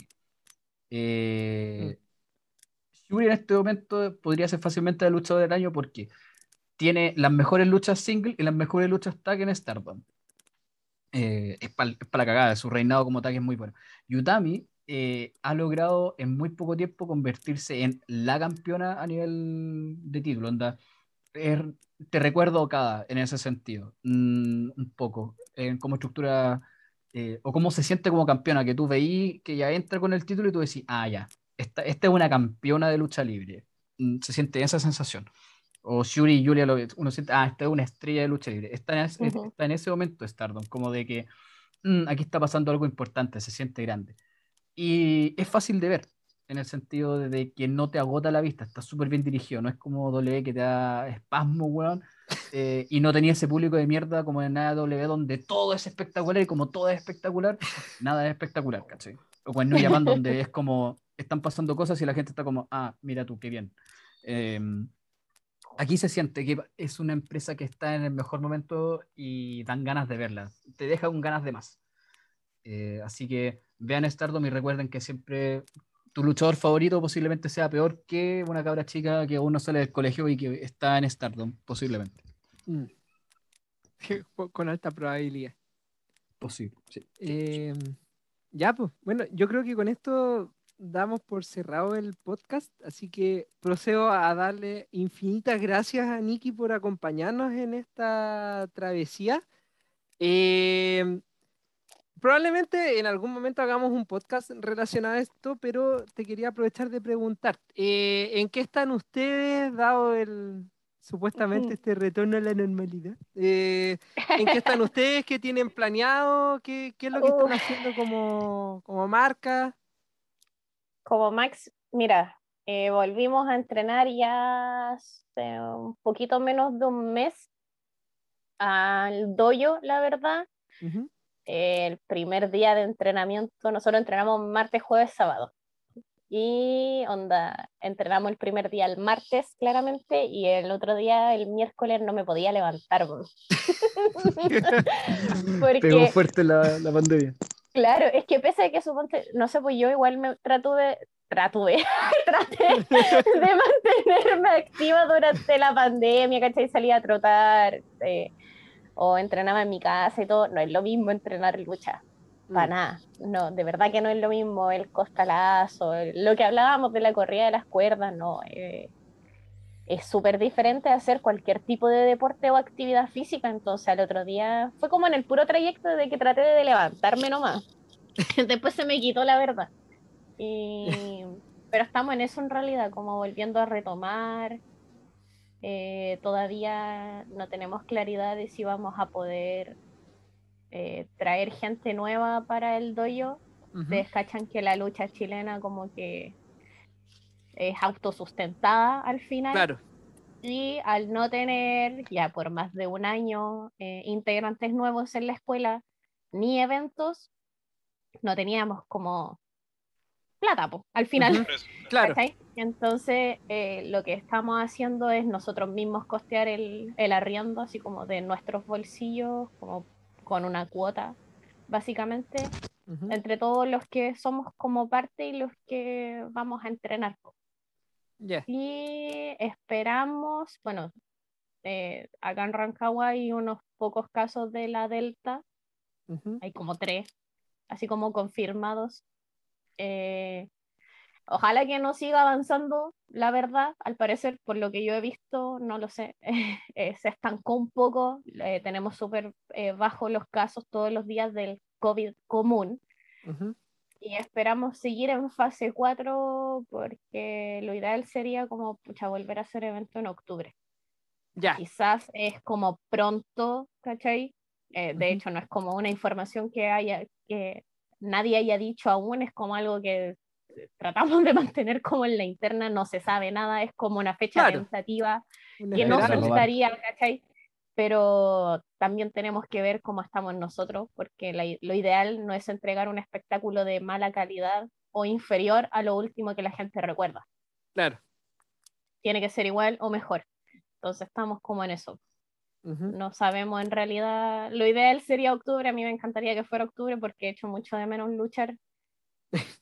Pero ah, todavía no se sabe nada. Por lo menos, y lo que me deja así como tranquila es que estamos volviendo, bueno, ya volvimos a entrenar en realidad, ya vamos a cumplir un mes. Así que eso. Ya, pues. Buena. Bueno, cualquier cosa cuando tengas más novedades nos avisas porque de hecho tenemos pensado en algún momento cuando ya realmente se abran las puertas de los diferentes rings hacer un podcast asociado a esto para darle la, la humilde visibilidad que le da el podcast a los fanáticos de la lucha. Así que ahí cualquier cosa no. Sí, quiero ir más encima. Además, Ya, porque pues, el, sí. el Mati fue, fue a, a ver un evento de Legión y, Ah, ya, y- y quedó bien, gustó pues, mucho. quedó bien, le gustó. O sea, me gusta, es que nunca había visto, era la segunda vez que había lucha libre en vivo, pero la primera fue cuando fui a ver W en el, en el Constitución Ah, en nunca entonces igual chilena. distinto. Sí, pues era primera No, lucha Mati no conocía lucha chilena. No conocía y lo raptamos y lo llevamos. Ah, Entonces era, eh, quiero con- consumir la mayor cantidad de pasta base posible. Ah, está bien, pues entonces cuando yo sepa, les aviso al tiro para que compren pasajes para Rancagua y Ya. vengan a un evento de Excelente. lucha libre. Sí, aparte Eh, que el Legión está todavía en el top, en el número uno de los lugares con mejores normas sanitarias dentro de pandemia. en nuestra Oye, sí. que- Sí, La más que cualquier cine, cagó. más que cualquier restaurante, la cagó. Lejos, Legión lo, va- lo mejor. En Sí. ese sentido. Está bien, porque en realidad eh, la única, yo siempre he considerado, claro, el COVID es súper grave, ¿cachai? Y todo el tema, pero esto siempre ha sido autocuidado al final. Sí. Porque Sí, pues. desgraciadamente yo considero que no podéis detener, ya llevamos como más, un poco más de un año como con la vida completamente detenida, ¿cachai? Mm. Y ya no podéis como ir deteniéndola más, pues la gente está chata. sí. No, no hay bolsillo que aguante tener detenido el tanto Eso. tiempo. el eso también. Sí, Entonces, como que ya en realidad es hora de ir, bueno, ya por último no tenemos al parecer ninguna parte de Chile está en cuarentena y eso igual es un súper buen avance. Así que con harta, con, tuve fe. Ah, claro. sí, Muy bien, así que bueno, vamos a ver qué es lo que se Elijo creer. para octubre. hay que ser optimista. Mm. No que Exacto. Bueno, eso, pues gracias, gracias Nikki por... Gracias, Nicky. No, gracias a ustedes, chiquillos, siempre la paso muy Sí, sí. bien. Qué bueno, nos gracias. alegra mucho escuchar eso.